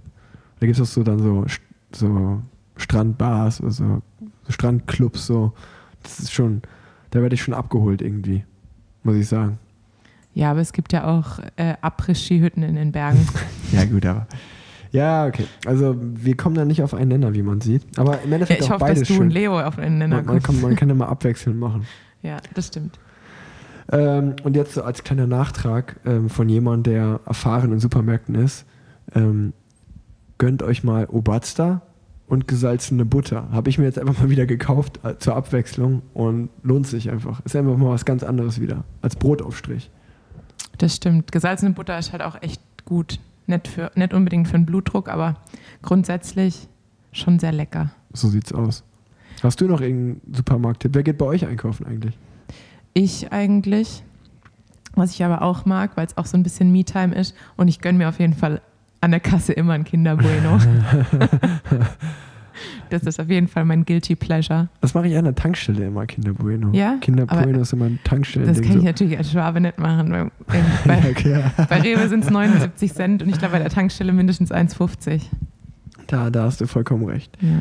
Gut, dann äh, habe ich noch eine. Achso, du willst noch was sagen? Nee, mach, mach du. Ich hatte, ich hatte nämlich noch eine letzte Bonusfrage, die ich hier gerade sehe. Die hat aber mit dem vorherigen Sum- Summer Special gar nichts zu tun. Aber es ist mir auch letztens, also der Hergang zu dieser Frage kommt daher, dass ich Intervalle gefahren bin. Und in meiner Intervall-Playlist ist ein Lied. Und wenn das kommt, erinnert mich das immer an einen Moment. Und dann schüttelt es mich so richtig. Das ist so ein richtiger Fremdscham-Moment. Und dann wollte ich fragen, ob du das auch hast, so, weil es meistens eine lustige Story ist. So, so in der Retroperspektive, in der Retroperspektive auf irgendwas Retrospektive. Sagt man nicht Retroperspektive? Ja, eigentlich Retrospektive. Dann sage ich Retrospektive. Gibt es einen Moment in deinem Leben, in der du in der Retrospektive, oh, jetzt bin ich richtig am Anschlag hier, ähm, drauf zurückschaust und wo es dich schüttelt, wo du sagst, ah, war das unangenehm. ah, das war, hei, das war. Und diesen Ähm. Moment gibt es bei mir. Also, wenn du vielleicht überlegen willst, kann ich meine Story erzählen. Oder hast du Ja, erzähl du deine Geschichte, weil ich, also ich habe bestimmt einige, aber ich glaube nicht, dass ich die erzähle. Also meine, meine Story fängt so an. Das Lied äh, in meiner Playlist ist das Lied Heads Will Roll. Ich weiß nicht, ob du das kennst. Das ist so, das ist Wenn so. ich es höre vielleicht. Ja, das ist. Sing äh, doch mal. Nee, das ist, äh, das kann man, das kann man nicht singen. Aber du kennst sicherlich den Film. Wie heißt dieser Teenager-Film, wo die nochmal das komplette Haus abreißen da bei der Party? Ähm, Äh, du, du weißt, welchen ich meine auf jeden Ja, Fall. Da ist das so der. Main-Track von, von dem, von dem. Party Animal? Nee. Nee. Ähm, Project X. Project X, so sieht es nämlich aus. Äh, so heißt der Film. Und da ist es der Main-Track. Und auf jeden Fall war ich zu einer Party und also erstmal der Track befindet sich in meiner Intervall-Playlist, ist gut. Aber ich war eingeladen auf einer Hausparty ähm, von einer guten Freundin, Alina Schessler, eine Fotografin. Äh, damals habe ich noch in Unna gewohnt, aus Dortmund. Und äh, die hat bei sich in ihrer, in ihrer Wohnung halt eine Party gefeiert. Aber Alina natürlich, Fotografin, künstlerischer Anspruch, schon eher nicht so das Sportlerpublikum, was wir vielleicht so gewöhnt sind, sondern doch eher entspannte Leute, wollten ganz easy in den Tag starten äh, oder in den Abend starten und waren, haben Gespräche geführt. Also es war jetzt nicht so eine klassische Abrisshausparty, sondern so ruhig und gediegen und alle wollten erstmal entspannt anfangen. Und äh, in diese Stimmung bin ich gekommen, mit äh, schon einfach zu viel getrunken. Und ich, ich war auch mit Leo da, da sind wir ganz, ganz frisch zusammengekommen damals. Und äh, da stand halt der Laptop, wo sozusagen einfach eine Playlist lief. Und nach ungefähr einer halben Stunde war ich halt schon auf dem Level, dass ich dachte, ja, jetzt muss die Party hier mal richtig starten. Ich gehe jetzt an diesen Laptop, dann habe ich halt dieses Lied abgespielt und bin halt ungefähr vielleicht mit zwei anderen noch völlig zu diesem Lied abgegangen und keine andere hat es halt gefühlt, so gar nicht. Und so in der Mitte des Lieds kam Leo dann einfach zu mir an und meinte so, "Ja, komm- wir, komm, komm, mal- also, komm mal in die Küche jetzt so, das ist gerade richtig unangenehm, komm einfach bitte. Und in dem Moment fand ich das überhaupt nicht schlimm, ich habe das überhaupt nicht gecheckt. Aber wenn ich mir diese Szene jetzt in meinem Kopf vorstelle, während ich das Lied hö- höre, schüttelt es mich so richtig, dass sich alle auf dieser Party dachten, was zur Hölle ist das für ein Idiot? Was ist mit ihm los? Es ist 10 Uhr. Ja, kann ich absolut nachvollziehen. Ich, aber du fragst jetzt eigentlich nach einer Szene, die ich mit einem Lied assoziiere, oder? Nee, also einfach allgemein. Ich, also es kann auch, du kannst auch unter der Dusche stehen, auf einmal schießt dir das in den Kopf, diese Szene oder was auch immer und denkst so, ah, ei, das war, hu, das tut weh. Warum habe ich das damals gemacht? Was man in dem Moment Also- auch gar nicht so realisiert hat, aber so jetzt so im Nachhinein schaut man darauf zurück und denkt sich so. Ich bin zum Ich- Beispiel auch jahrelang mit dem Liegefahrrad zur Schule gefahren. Das ist jetzt eine Lüge, oder? Nein, ich schwöre ich, ich weiß auch, ich schwöre. Das habe ich auch schon mal in dem Podcast erzählt. Ich hatte einen Magenta. Okay, also das wäre mir unangenehmer als die Party. Also, was heißt, also jahrelang ist übertrieben. Es war, glaube ich, nur, nur ein Sommer oder so. Aber ich weiß nicht, warum wir das bekommen haben. Aber es war halt von der Telekom haben wir ein Liegefahrrad bekommen, ein Magenta-Liegefahrrad. Ach stimmt, ich, Und- ich kenne die Story. Und ich habe mich und ich habe mir gedacht, irgendwie wäre das doch cool, wenn ich damit zur Schule fahre. Und Du warst der Einzige, der das gedacht hat.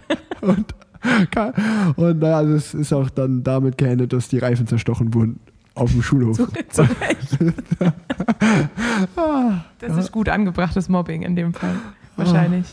Ähm, ja, also ich denke da an eine Situation, aber die möchte ich wirklich nicht teilen. Und dann gibt es eine andere Situation, da war ich in der sechsten Klasse oder in der siebten Klasse ähm, im Winter. Das ist wichtig für den Rest der Story. Ähm, und ich habe schon gemerkt, auf dem Weg zur Schule, ich hatte einen relativ langen Schulweg, wir mussten auch noch- also von der S-Bahn noch relativ weit laufen. Und da habe ich schon gemerkt, dass ich ein bisschen eine Magenverstimmung habe. Und dann irgendwann im Matheunterricht musste ich dann auch das Fenster aufmachen, habe dann mit meiner Sitznachbarin äh, den Sitzplatz gewechselt, ähm, so wie du, weil ich unbedingt am Fenster sitzen wollte, für ein bisschen frische Luft.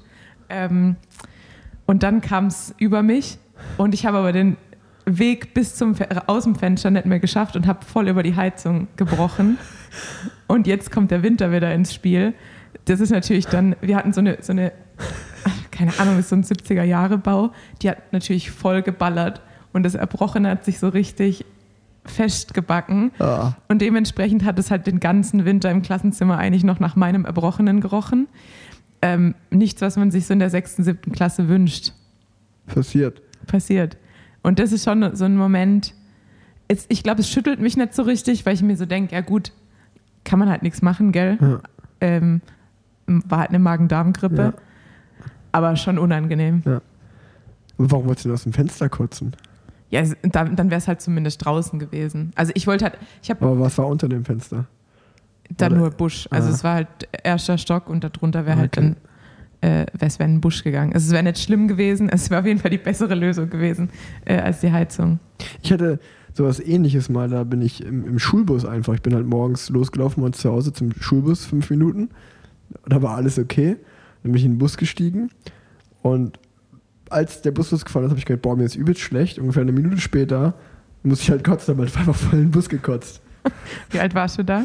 Ja, auch so, Ach so, so sechste, siebte Klasse, Ja. würde ich sagen. Ja, das ist halt auch so eine Man ist halt ein Zeit, Kind da, da bricht man halt häufig. Ja, ich weiß ja. auch nicht. Ich habe, also, da fällt mir noch was. Ich habe auch mal, wir waren äh, Skifahren mit meinem, mit meinem Cousin, mit meinem älteren Cousin und ich, wir sind halt schon bergunter gefahren und als wir uns zum Lift wieder angestellt haben, habe ich gemerkt, ich muss pinkeln wie Sau. Aber irgendwie ich, bin ich halt nicht auf Toilette gegangen und haben wir uns in diesen Lift reingesetzt und das war ewig lang bis oben und das kann man sich auch gar nicht mehr vorstellen als Erwachsener, aber als Kind konnte man einfach irgendwann nicht mehr halten. Ja. Das heißt, ich habe halt dann einfach irgendwann, weil, als ich es nicht mehr halten konnte, habe ich mir halt voll im, in meinem Skianzug habe ich halt laufen lassen, habe mich voll gepisst. war, dann, weiß ich, dann habe ich, dann hab ich einfach, also dann ist das passiert und dann weiß man ja nicht, wie man reagieren soll. Neben meinem großen Cousin habe ich einfach ange, angefangen zu heulen wie Sau und dann bin ich nach Hause gefahren, also runter und dann war mein Skiurlaub oder der Tag des Skiurlaubs da vorbei. Da fällt mir auch noch eine Geschichte Ja. ein. Die war auch sehr unangenehm. Und da spielt auch mein Schwabentum wieder mit rein. Ähm, und zwar, ich glaube, da war ich 17 und ähm, wir waren, hatten Karten für ein Blockparty-Konzert in Stuttgart. Und bei uns ist es ja so, wenn man vom Dorf kommt, dann muss es immer irgendeinen Elternteil geben, Ja. das einen dahin bringt und auch wieder abholt. Und in dem Fall war das mein, der Papa von meinem allerersten Freund, Max Langer. Und ähm, liebe Grüße Liebe Grüße. falls, falls er den Podcast hört, als äh, Radsportfan. Und ähm, dann äh, habe ich mir gedacht, normalerweise wird man immer so durstig auf Mhm. Konzerten, aber ich habe nicht das Geld, um mir bei einem Konzert ein Getränk zu kaufen. Also trinke ich halt einfach noch ein richtig großes Glas Wasser, bevor wir losfahren. Aber von uns aus nach Stuttgart fährt man halt, es sind halt trotzdem 50 Kilometer, fährt man halt so eine knappe Stunde.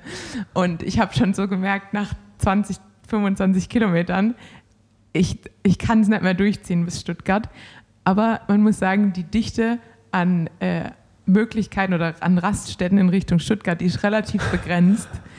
Und bei so 18 Kilometern bis Stuttgart wurde ich dann schon so kaltschweißig Oh. und dachte, ich, ich kann es nicht mehr lange durchhalten. Und dann fährt man an den Gleisen entlang und da sind solche, solche rü- grünen Randbegrenzungen. Also es ist nicht mal, dass man irgendwo rechts ranfahren kann. Ja.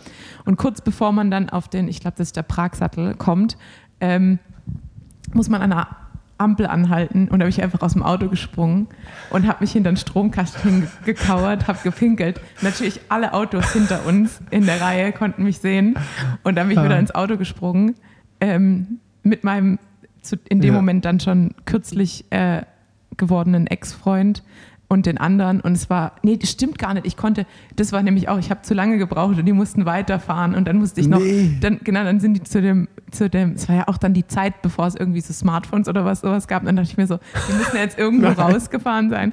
Und dann bin ich standest dann noch, an der Ampel alleine? Nein, ich bin dann noch von dem Stromkasten zu dem nächsten, nächstmöglichen Parkplatz gejoggt und da bin ich dann wieder ins Auto gesprungen und dann auch natürlich peinliche Stille. Oh. Ja, und alles nur, weil ich Geld sparen wollte. Aber das war auch ein sehr also- unangenehmer Moment, weil es war natürlich auch so, das war mein erster Freund, das war so Ja. frischer Wie alt warst Herzschmerz. du da? Sieb- 17. Ah, Okay. Und es war dann so frischer Herzschmerz. Und äh, dann dieses Blockparty-Konzert, dann natürlich auch sein Papa, der uns gefahren hat. Die Gesamtkombination war absolut unangenehm. Das noch bevor das Konzert losging. Das war bevor das Konzert losging. Auf der anderen Seite, also die, die Voraussicht zu sagen, okay, ich kann ja auf dem Konzert nichts trinken, weil das ist zu teuer und ich trinke vor, das ist schon wieder schlau eigentlich. Ja. Ähm, Aber, aber ja, also die, die Situation, obwohl es eigentlich immer so blöd ist, dass man sich für sowas schämt, weil das ja das völlig menschlich ist, Voll. dass man aufs Lette muss. Oder? Dafür muss man sich ja nicht schämen, so, ne? Aber ja, ähm, wenn man noch was jünger ist. Das war vielleicht die beste Parallelweltenfolge aller Zeiten. Würdest du sagen? Mir hat, also mir hat es richtig Spaß gemacht. Das freut mich.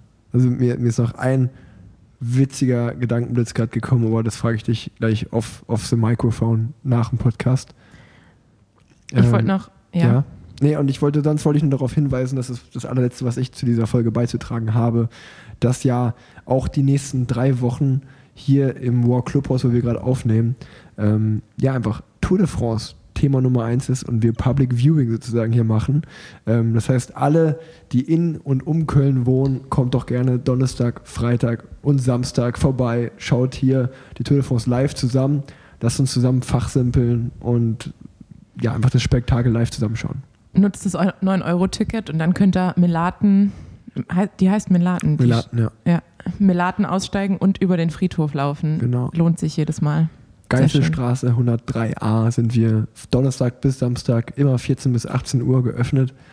Und ihr seid alle herzlich eingeladen zum Tourschauen. Ich wollte nur noch sagen, dass mir aufgefallen ist, dass Elias Mbarek jetzt unter die Radfahrer gegangen ist. Zumindest hat er sein letztes Foto hat er mit einem Gravelbike gemacht. So nämlich. So nämlich. Wir, wir, wir Den- holen sie uns alle. Ich wollte gerade sagen, den müssen wir auch mal im Podcast bekommen. Wir holen sie uns alle. Definitiv. Und ähm, erfreulich und gleichzeitig traurig. Ich bin emotional sehr hin und her gerissen. Ähm, es gab einen kleinen Videobericht im holländischen Fernsehen äh, über Amy Peters, die man da gesehen hat.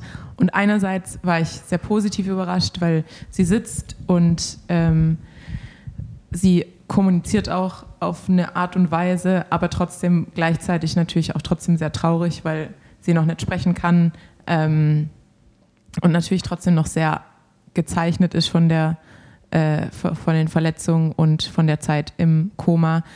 Ähm, deshalb schön zu sehen, dass sie trotzdem wieder ähm, ja, auf dem Weg der Besserung ist, aber natürlich auch traurig zu sehen, dass es trotzdem noch ein langer Weg in die Normalität zurück ist. Und an der Stelle drücke ich die Daumen, dass das ähm, noch sehr viel weitergeht und ähm, ja, es ihr bald noch viel besser geht. Da schließe ich mich an. Ähm, auf jeden Fall. Ja, Tanja, wie gesagt, während alle anderen Podcasts in der Sommerpause sind, Oh Gott, ich muss in 13 Minuten am Bonnerwald sein, das schaffe ich niemals. doch, doch, ich bring dich. Äh, Du bringst mich. Wo, ja, wir, wir, irgendwie kriegen wir das hin. Aber während alle anderen Podcasts in der Sommerpause sind, Machen wir fleißig weiter. haben wir hier gerade einfach eine Stunde 40 gerockt. What? Und dementsprechend äh, bleibe ich dabei. Das war die beste Folge Parallelwelten, die wir jemals aufgenommen haben bis Ich glaube, jetzt. keiner hat es bis zu diesem Punkt geschafft. Doch, doch, doch. Alle, die bis hierhin gehört haben, schreibt Tanja doch einfach mal so einen Daumen hoch. ja, bitte. Ähm, das war's. Danke für die letzte Stunde 40. Ich hab's, mir hat sehr viel Spaß gemacht. Mir auch. Und Und live war es viel besser. mal schauen, mal schauen. Ja, bald mal wieder live im Podcast und mal schauen, ob wir auch alles in die Shownotes packen, was wir so erwähnt haben. Wir müssen, wir müssen erstmal nochmal Noch mal reinhören. Mal reinhören, ja, genau. Also macht euch eine gute Woche, schaut Tour. Wir sind im Tourfieber. Ähm, ich hoffe, ihr seid auch im Tourfieber. Und vielleicht nennen wir diese Folge Action Tanja im Tourfieber. Das ist ein schöner Name, finde ich. Ja, Action Tanja im Tourfieber. Perfekt. Oder nur Tourfieber. Was sagst du? ich finde, man kann nicht- mich rauslassen. Okay, also nur Tourfieber. Im Ja. Tourfieber. Ciao. Ciao, ciao.